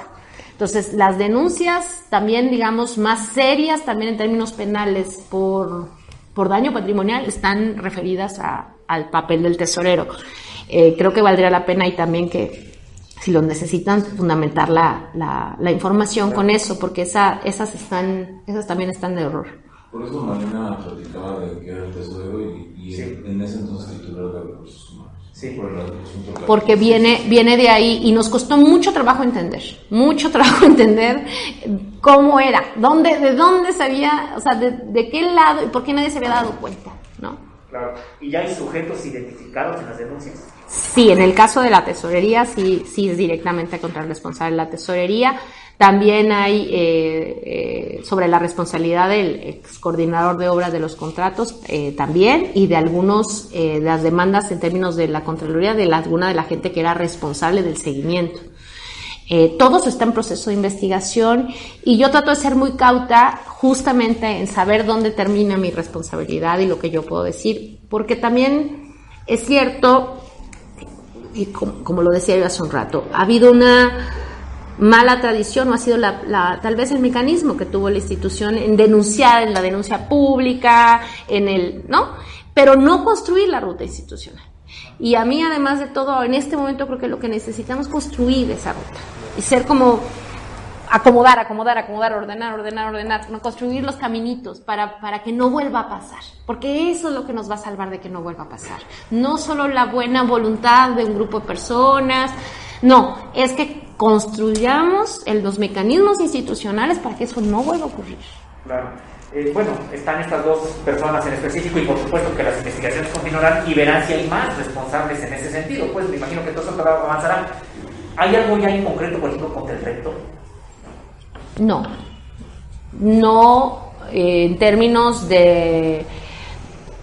Yo quiero ser muy clara. Yo nunca he dicho públicamente ni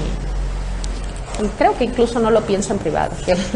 que alguien, o sea, que el ex rector Aboit se haya llevado dinero a su casa, verdad, no lo creo. Lo que yo creo, no crea es irrelevante, pero de verdad no lo creo. El asunto es la responsabilidad en el seguimiento. O sea, y eso tendrá que ver con la falta de red. Es responsabilidad. Eso sí, ¿no? Pero en términos de lo, de lo doloso me refiero, ¿no? Yo, yo eso lo, no lo, no lo, no lo puedo asegurar, o sea, no me, yo no me atrevería a eso. Pues sí, es parte de estas declaraciones que nos ha dado la rectora actual de la Universidad Autónoma de la Ciudad de México, la doctora Tania Rodríguez Mora, y que bueno, pues son acusaciones muy graves, aunque ella dice no me atrevería a señalar a alguien en particular. De hecho, eh, bueno, pues es pública esta disputa que ha habido entre la administración anterior de Hugo Aboites y de ella, pero bueno, pues ella dice que no puede acusar a el anterior rector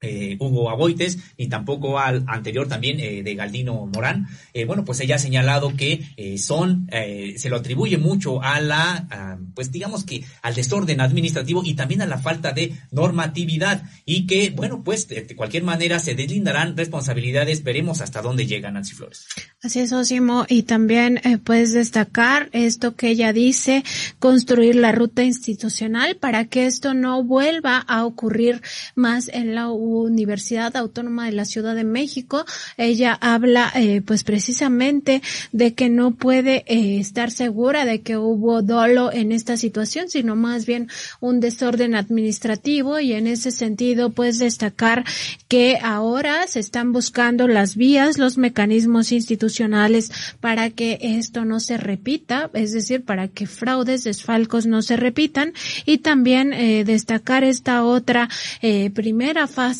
frase con la que empezaba esta respuesta Sósimo que te daba de que eh, el caso del ex tesorero dijo es un caso de terror en el manejo de la gestión de fondos, un manejo por lo menos opaco, ha señalado la rectora de la UACM y también ha dicho que eh, se trata de el desvío de recursos públicos, recursos del erario de la nación hacia otros fines. Ella dice que no eh, conoce conoce el destino de estos recursos. Sin embargo, pues todo esto ya ha sido denunciado de forma penal, eh, también administrativa y veremos cómo van caminando estos temas. Y Sósimo, si me permites hacer un breve paréntesis de esta investigación que nos estás presentando, pues ya se dio el primer aterrizaje allá en el Aeropuerto Internacional Felipe Ángeles. Ha aterrizado el primer vuelo. El presidente López Obrador estaba muy atento desde una torre de control. Estaba acompañado acompañado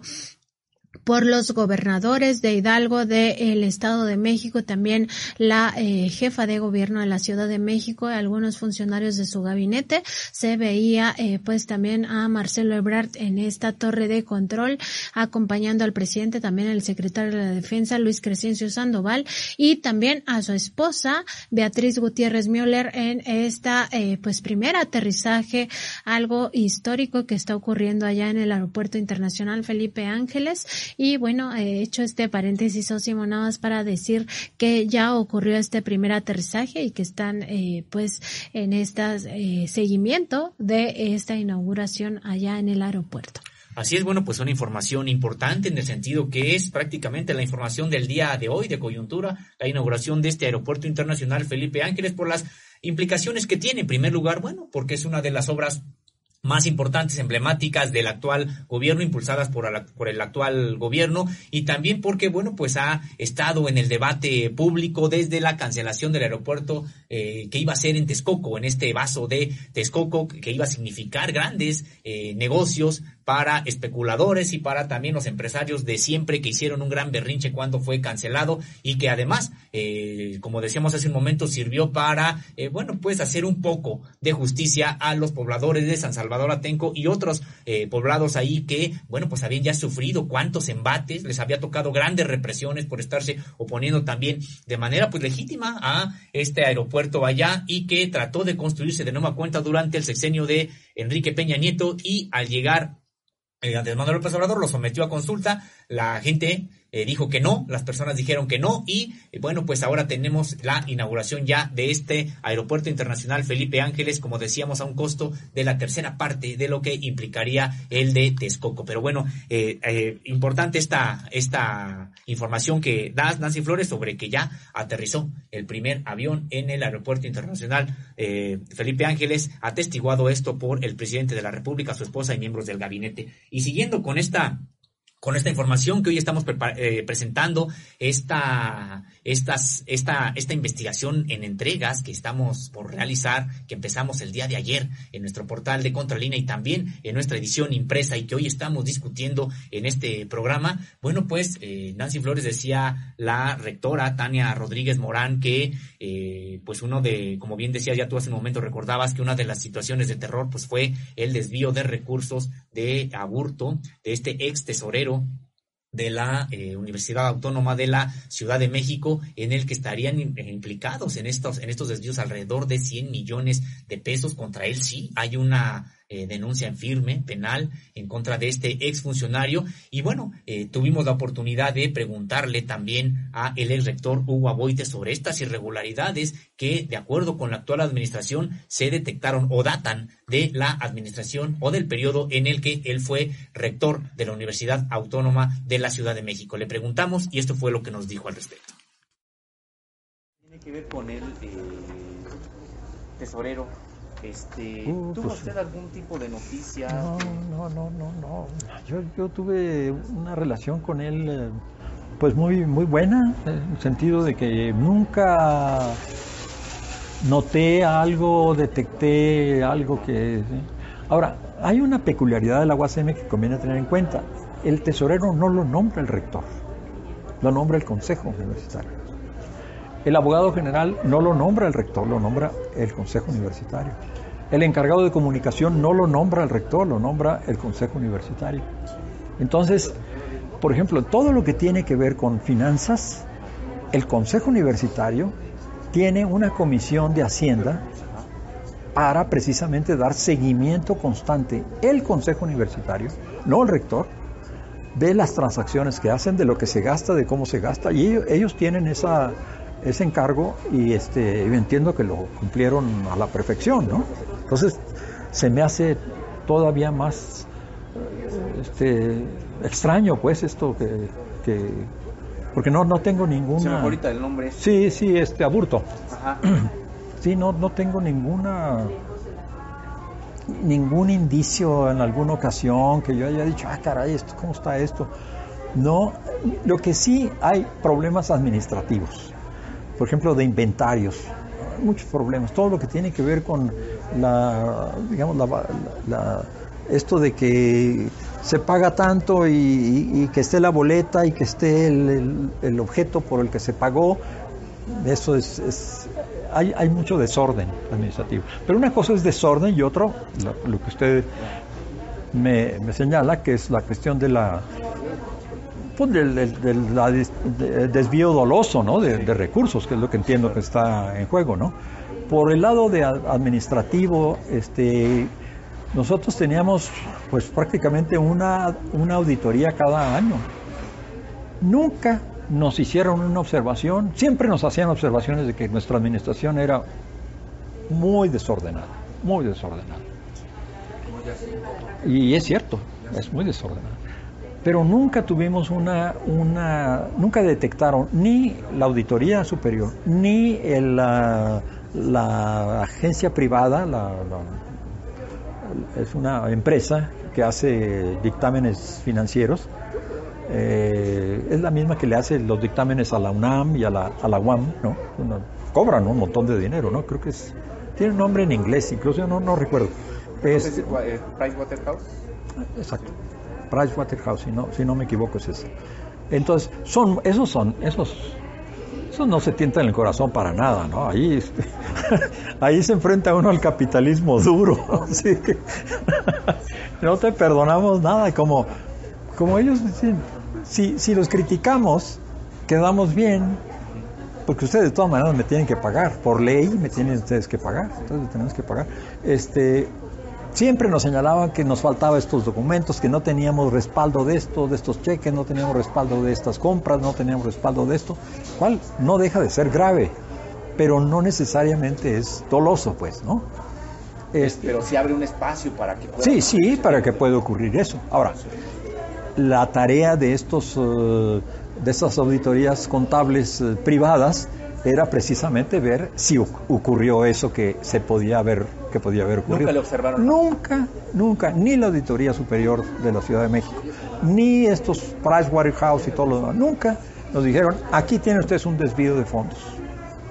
Clarísimamente configurado, aquí hay dolo, porque miren, cambiaron esto, aquí tenemos una boleta que dice esto y acá está inflado el precio y está en tanto, ¿y qué pasó con esta diferencia de 100 mil pesos o de 50 mil? Nunca, nunca. Doctor, ¿hay algún tipo de responsabilidad que usted considere que tiene en este asunto, usted? Pues la de la este, credulidad inicial con las empresas, de que eh, eran tan serias como nosotros, ¿no? pero fue inicial, ¿eh? luego ya inmediatamente caímos en la cuenta de, de, de eso, ¿no?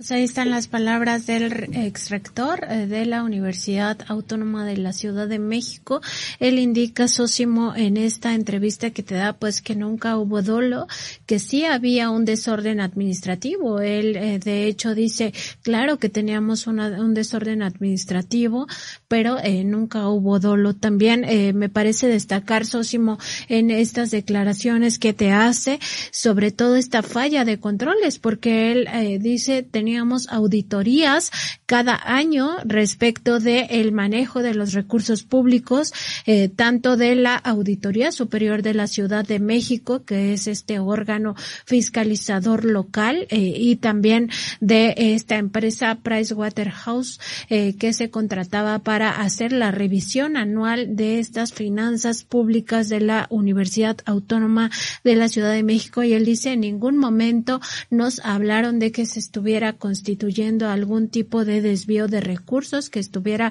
configurado plenamente algún tipo de desvío de recursos y por tanto pues esto del desorden también nos habla de eh, la falla de controles porque ahora Sósimo se está investigando y sobre todo ha sido denunciado penalmente pues el desfalco de 400 millones de pesos. No son 50 mil, no son 100 mil pesos, son 400 millones de pesos. Así es, bueno, pues son las palabras precisamente del el exrector Hugo Aboites, el doctor en educación, y que, bueno, pues está señalando, bueno, está aclarando que él no tuvo noticia de esta, de estos supuestos malos manejos que habría, en que habría incurrido el, el entonces ex tesorero, y también nos decía, pues recordar que él no lo propuso, de hecho nos decía en una parte que no este, no incluimos ahorita en esta grabación, que pues no era su candidato tampoco, porque quien elige a estos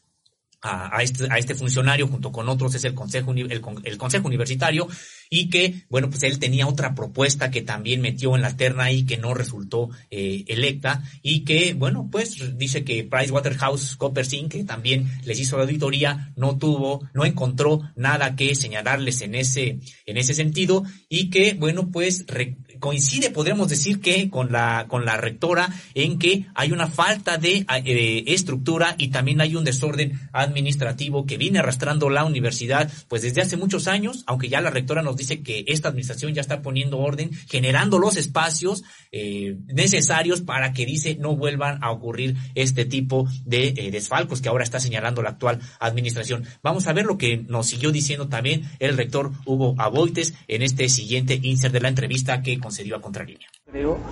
que el doctor Aboites se haya llevado dinero. Pues no me ve nada, al contrario. Yo, no, lo, creo. Lo que creo es de que había tal nivel de falta de vigilancia que hubo quienes lo hicieron.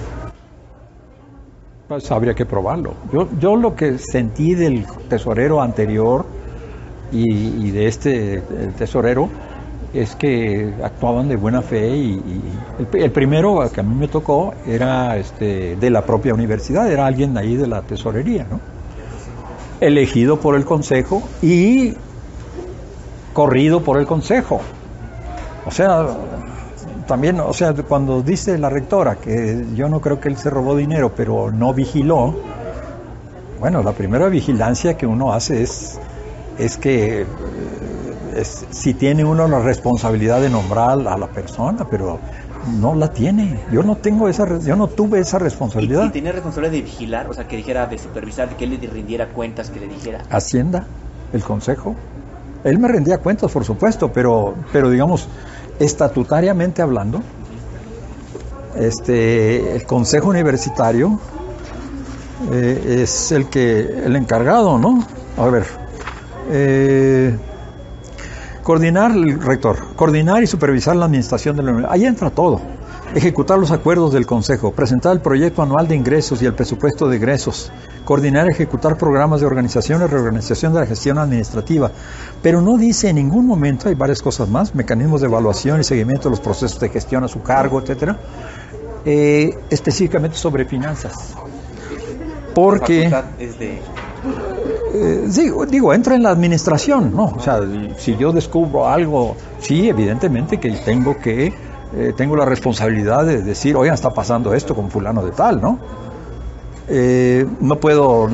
no este, hacerlo, pero, este, a ver, ¿dónde está?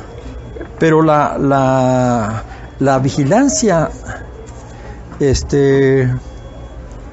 la vigilancia de eh, la vigilancia del, del, de su manejo cotidiano le corresponde al Consejo. La única vez que se menciona en las eh, funciones del tesorero a la figura del rector es para participar junto con el rector en actos de representación de la universidad ante autoridades externas a la institución en, en materia presupuestal, fiscal y contable. Es decir, no hay comunicar al abogado general de la universidad cualquier conflicto jurídico, son las funciones del tesorero. Eh, rendir anualmente informe de labores para su aprobación, no al rector,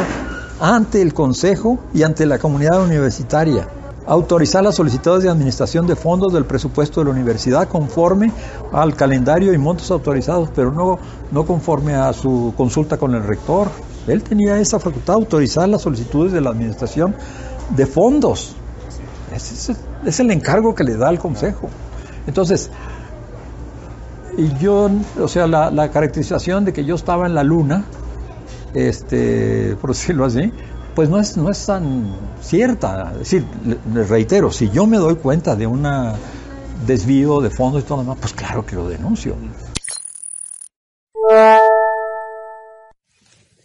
Bueno, el ex rector Hugo Aboites indica que si él se hubiera dado cuenta de algún desvío, por supuesto que él lo hubiera denunciado. También habla de su ámbito de competencia, de sus responsabilidades que tuvo al estar al frente de la Universidad Autónoma de la Ciudad de México. Indica que en el tema administrativo, quienes están eh, pues encargados de toda esta vigilancia son el Consejo Universitario y no exactamente quien ocupa la rectoría e importante también revisar que en estas declaraciones dice que hay que probar, o sea, hay que probar que hubo dolo, hay que probar que hubo un desvío de recursos y pues hasta que esto no se pruebe, él mismo no lo da como por sentado, Susi. Así es, bueno, pues eh, Hugo Aboites, este doctor en educación, el rector de la UACM, especialista en temas de educación, bueno, pues él ha estado señalando que, eh, explicando que esta universidad, es decir, la UACM, tiene una estructura distinta a lo que podríamos conocer de la UNAM, por ejemplo, y de las demás universidades en los estados, en el sentido donde la autoridad o el poder, la responsabilidad del propio rector, donde en otros, en otras universidades prácticamente son casi casgos, donde todo o nada se mueve sin que los rectores lo aprueben o lo decidan, eh, pues resulta que en la Universidad Autónoma de la Ciudad de México eh, en la máxima autoridad es el Consejo y sí lo ejerce como tal, porque hay en algunos estatutos de universidades del interior de la República donde dicen que la máxima autoridad es el Consejo, pero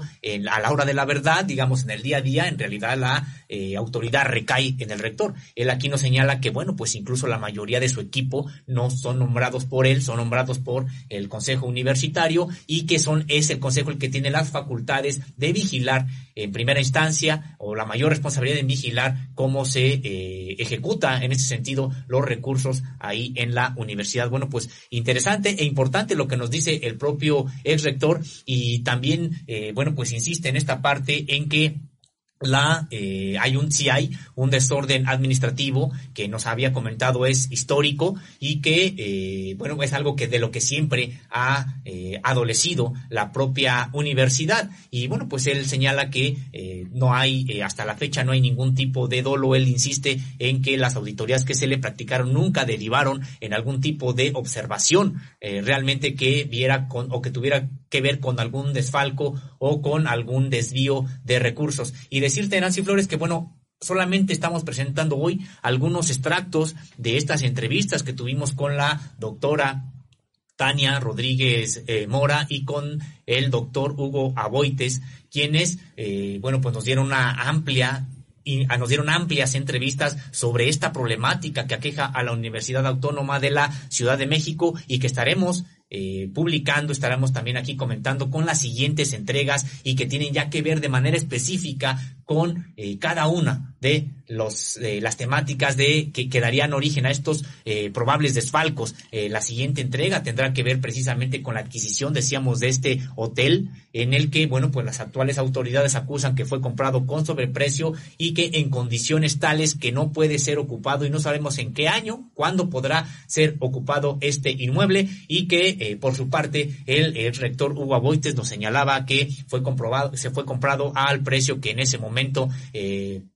era justo y que eh, son las actuales autoridades quienes no dieron seguimiento y propiciaron el deterioro del inmueble. Nosotros tendremos todos los detalles, visitamos, estuvimos ahí eh, visitando el inmueble, platicamos con eh, expertos también en esta materia y bueno, y seguiremos también adelante con los demás temas, las demás entregas, Nancy Flores, que tienen que ver con estos 36 inmuebles sin terminar o que eh, algunos no pueden siquiera, aunque aparentemente están terminados, no pueden ser utilizados por la comunidad universitaria. Y otro tipo de problemas, eh, Nancy, que tiene que ver con la falta de seguridad eh, en algunos inmuebles que no contaban con las autorizaciones de protección civil. Y esto muy importante ante que estamos en una ciudad eh, pues sensible a los terremotos, a los movimientos de tierra y que no contaba con este tipo de certificaciones eh, pues de seguridad que, que se requiere. Y por supuesto que también tendremos los detalles de las denuncias más importantes ya de carácter penal que se han enfilado contra, decíamos, uno de los funcionarios y contra quienes resulten responsables porque aquí, más allá de recursos, más allá, perdón, de obras que no se hayan terminado, más allá de diferendos con las empresas contratadas. Aquí lo que se está, lo que están observando las actuales autoridades de la Ciudad de México sí es un desvío de recursos, sí especulado de manera directa. Y Sosimo, muy importante esta parte de que estas denuncias van contra quien resulte responsables, pues también eh, deberían de incluir a este Consejo Universitario, a los miembros del Consejo Universitario e incluso pues a las autoridades que hicieron esas revisiones, la propia Auditoría eh, Superior de la Ciudad de México o la empresa Pricewaterhouse para saber hasta dónde también están sus responsabilidades de no haber detectado estos presuntos desvíos de recursos millonarios. Y por otra parte pues destacar esto que también te decía la doctora Tania Rodríguez Mora, la actual rectora de la Universidad Autónoma de la Ciudad de México, que es muy importante construir esta ruta institucional para que esto no vuelva a pasar, terminar ya con ese eh, pues desorden administrativo que ambos eh, han identificado tanto la doctora Tania Rodríguez como el doctor Hugo Aboites, que es algo que se arrastra desde prácticamente el inicio en funciones de esta universidad, lamentablemente, y pues que por tanto no sería eh, quizá el único caso de desvío de recursos por esta situación. Habría que eh, revisarse todavía más hacia atrás cómo se ejerció este presupuesto público, cómo se eh, destinó eh, toda esta eh, pues eh, importante esfuerzo eh, gubernamental para eh, construir esta universidad. Ya decíamos de forma muy noble porque eh, da cabida a todas las personas que quieran estudiar una carrera universitaria sin poner estas trabas que sí se imponen, por ejemplo, en la Universidad Nacional Autónoma de México, en la UAM, en la Universidad Autónoma Metropolitana, en el Instituto Politécnico Nacional de exámenes cada vez más difíciles o incluso eh, pues también eh, de exámenes que promueven otro tipo de corrupciones donde se compran, adquieren quieren previamente y quienes no tienen recurso, no tienen dinero, pues al final acaban no accediendo a estas. Entonces, eh, revisar pues esto del desorden administrativo es urgente, es importante y también si se pudiera pues que las autoridades vean hacia atrás qué más pasó por todo ese desorden administrativo que podría haber sido el origen y haber propiciado este desvío de 400 millones de pesos, un poco más, y sobre todo estos edificios que están ahí como elefantes blancos, como ha ocurrido en muchas otras situaciones. Así es, Nancy Flores. Bueno, pues los desfalcos, estos 400 millones de pesos, de los cuales, bueno, pues están señalando de las obras sin terminar, el daño es por 300 millones de pesos y 100 millones de pesos por probables desvíos que hubieran ocurrido desde la tesorería de la universidad. Y Nancy Flores, recordar que eh, ha habido tres olas de denuncias en contra de, perdón, de eh, tres olas de amenazas en contra de la eh, de la abogada, que fuera la abogada general hasta la semana pasada, y la rectora en medios de comunicación habían señalado, la propia rectora había declarado que estas amenazas en contra de la integridad de ella y de la abogada general, bueno, pues tenían eh, lugar probablemente en las investigaciones que estaba realizando la universidad sobre estos probables desfalcos. Eh, hubo denuncias, se denunció esto ante la Fiscalía General de la República. Estamos a la expectativa de que, eh, de que informará la, eh, la Fiscalía en esta semana. Probablemente haya información. Y nada más señalar, Nancy Flores, que la semana pasada, el miércoles, me parece que fue el miércoles, bueno, pues hubo una renuncia de manera intempestiva de la propia abogada de esta de esta universidad. Ahorita se me va el nombre ahorita lo busco. Y que eh, bueno pues es eh, pues importante que eh, dejemos constancia también de esta situación que bueno pues ha ocurrido en las flores. Pues muy lamentable esto que nos comenta Sosimo estas amenazas. Y también pues veremos qué explicación se da a su renuncia si también tiene que ver con estas investigaciones porque sería pues realmente terrible que por estas amenazas haya pues finalmente salido de este caso cargo tan importante y en un momento en el cual pues se investigan todos estos presuntos desvíos de recursos por más de 400 millones de pesos. Y Susimo, pues tenemos algunos mensajes de nuestra audiencia que sobre todo se muestra indignada por esta situación. Ace Martínez nos dice, las mafias académicas de las universidades o pretexto de la autonomía se roban el presupuesto que, del, eh, que tienen del erario público. Eso es fraude, gracias a los que ya los denunciaron Alejandra Vargas eh, nos comenta, se les debe realizar más auditorías a las escuelas autónomas, cuánto cobran para ingresar y la segunda vuelta también la cobran. Es un robo al pueblo de México y cuántos maestros extorsionan por pasarlos. También Carmen Marín nos indica en la Universidad Intercultural de Chiapas, desde abril de 2014 se agudiza el saqueo vía facturas. La Auditoría Superior del Estado no compulsa y eh, felicita ah, por el impecable trabajo. Eh, Víctor Aurelio López nos comenta, nos queda claro que todavía hay muchos, a muchos servidores públicos tienen arraigado el pensamiento o obras para quedarnos con las obras, eh, que la mayoría de ocasiones son millones de pesos. Pues aquí algunos de los comentarios, por supuesto que es indignante que el recurso, el presupuesto público destinado a la educación, en este caso la educación superior, pues termine empleado en otras cosas o de forma indebida eh, con la compra, adquisición de estos inmuebles que al final no se pueden utilizar. 36 inmuebles que ha documentado Sosimo Camacho en esta investigación. Así es, y nada más recordar que el nombre que se me iba de la abogada general que renunció la semana pasada es Paulina Jaime Mugiro. Y Nancy Flores, bueno, pues también rápidamente leemos algunos de los comentarios que nos han hecho el favor de, eh, pues de hacernos llegar. Está el caso de Leticia Lagunes. Muchas gracias, Leticia, por estar en contacto con nosotros. Y nos dice Samuel García debería trabajar en muchos temas que necesita Nuevo León. Su protagonismo no es indispensable. Bueno, pues sí, a propósito de esta situación que comentamos sobre las denuncias en contra de, eh, bueno, del Bronco y este papel protagónico que ha eh, tomado este gobernador, que lo hemos acusado aquí varias veces de, pues, de una frivolidad impresionante para tratar de ganar adeptos. Efraín José Peraza Tamayo nos dice, los trabajadores petroleros deberán sacudirse de su flojedad individualista y participar en la conquista de la democratización todos los días, en todos los ámbitos. Ángel Sol, el lago de Texcoco tiene arterias hacia Chalcos, Ochimilco, Tláhuac y más lugares. El agua de manera natural, tarde que temprano, toma su cauce bueno que será un parque ecológico. Nos dice Elena Leal, la, investigación está documentada y publicada, no hay paso atrás y estamos obligados a responder con sus consecuencias debidas porque son actos de corrupción hoy se considera, que hoy se considera delito grave. Pues sí, ahí están, este, esperemos, como decíamos, que sean las autoridades las que determinen las responsabilidades y que nunca más vuelva a haber este tipo de desfalcos en la Universidad Autónoma de la Ciudad de México y en las demás universidades del país. Leandra Rendón nos dice, no se puede excusar con un desorden, se supone que son gentes preparadas. El Departamento de Contabilidad siempre se deben exigir los comprobantes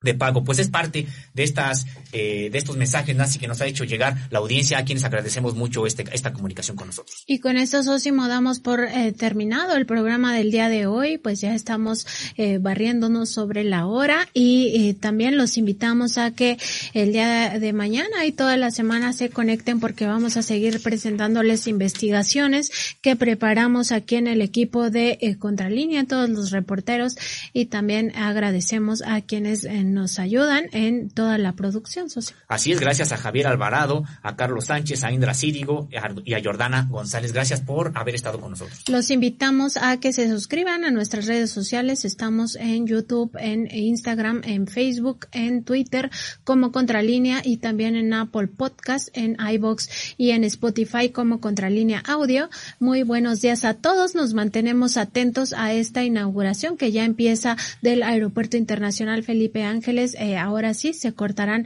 los listones oficialmente de este aeropuerto y por supuesto nos mantenemos atentos a toda la información que vaya surgiendo en las próximas horas y para traerles todos los detalles el día de mañana. Muy buenos días a todos. Buenos días.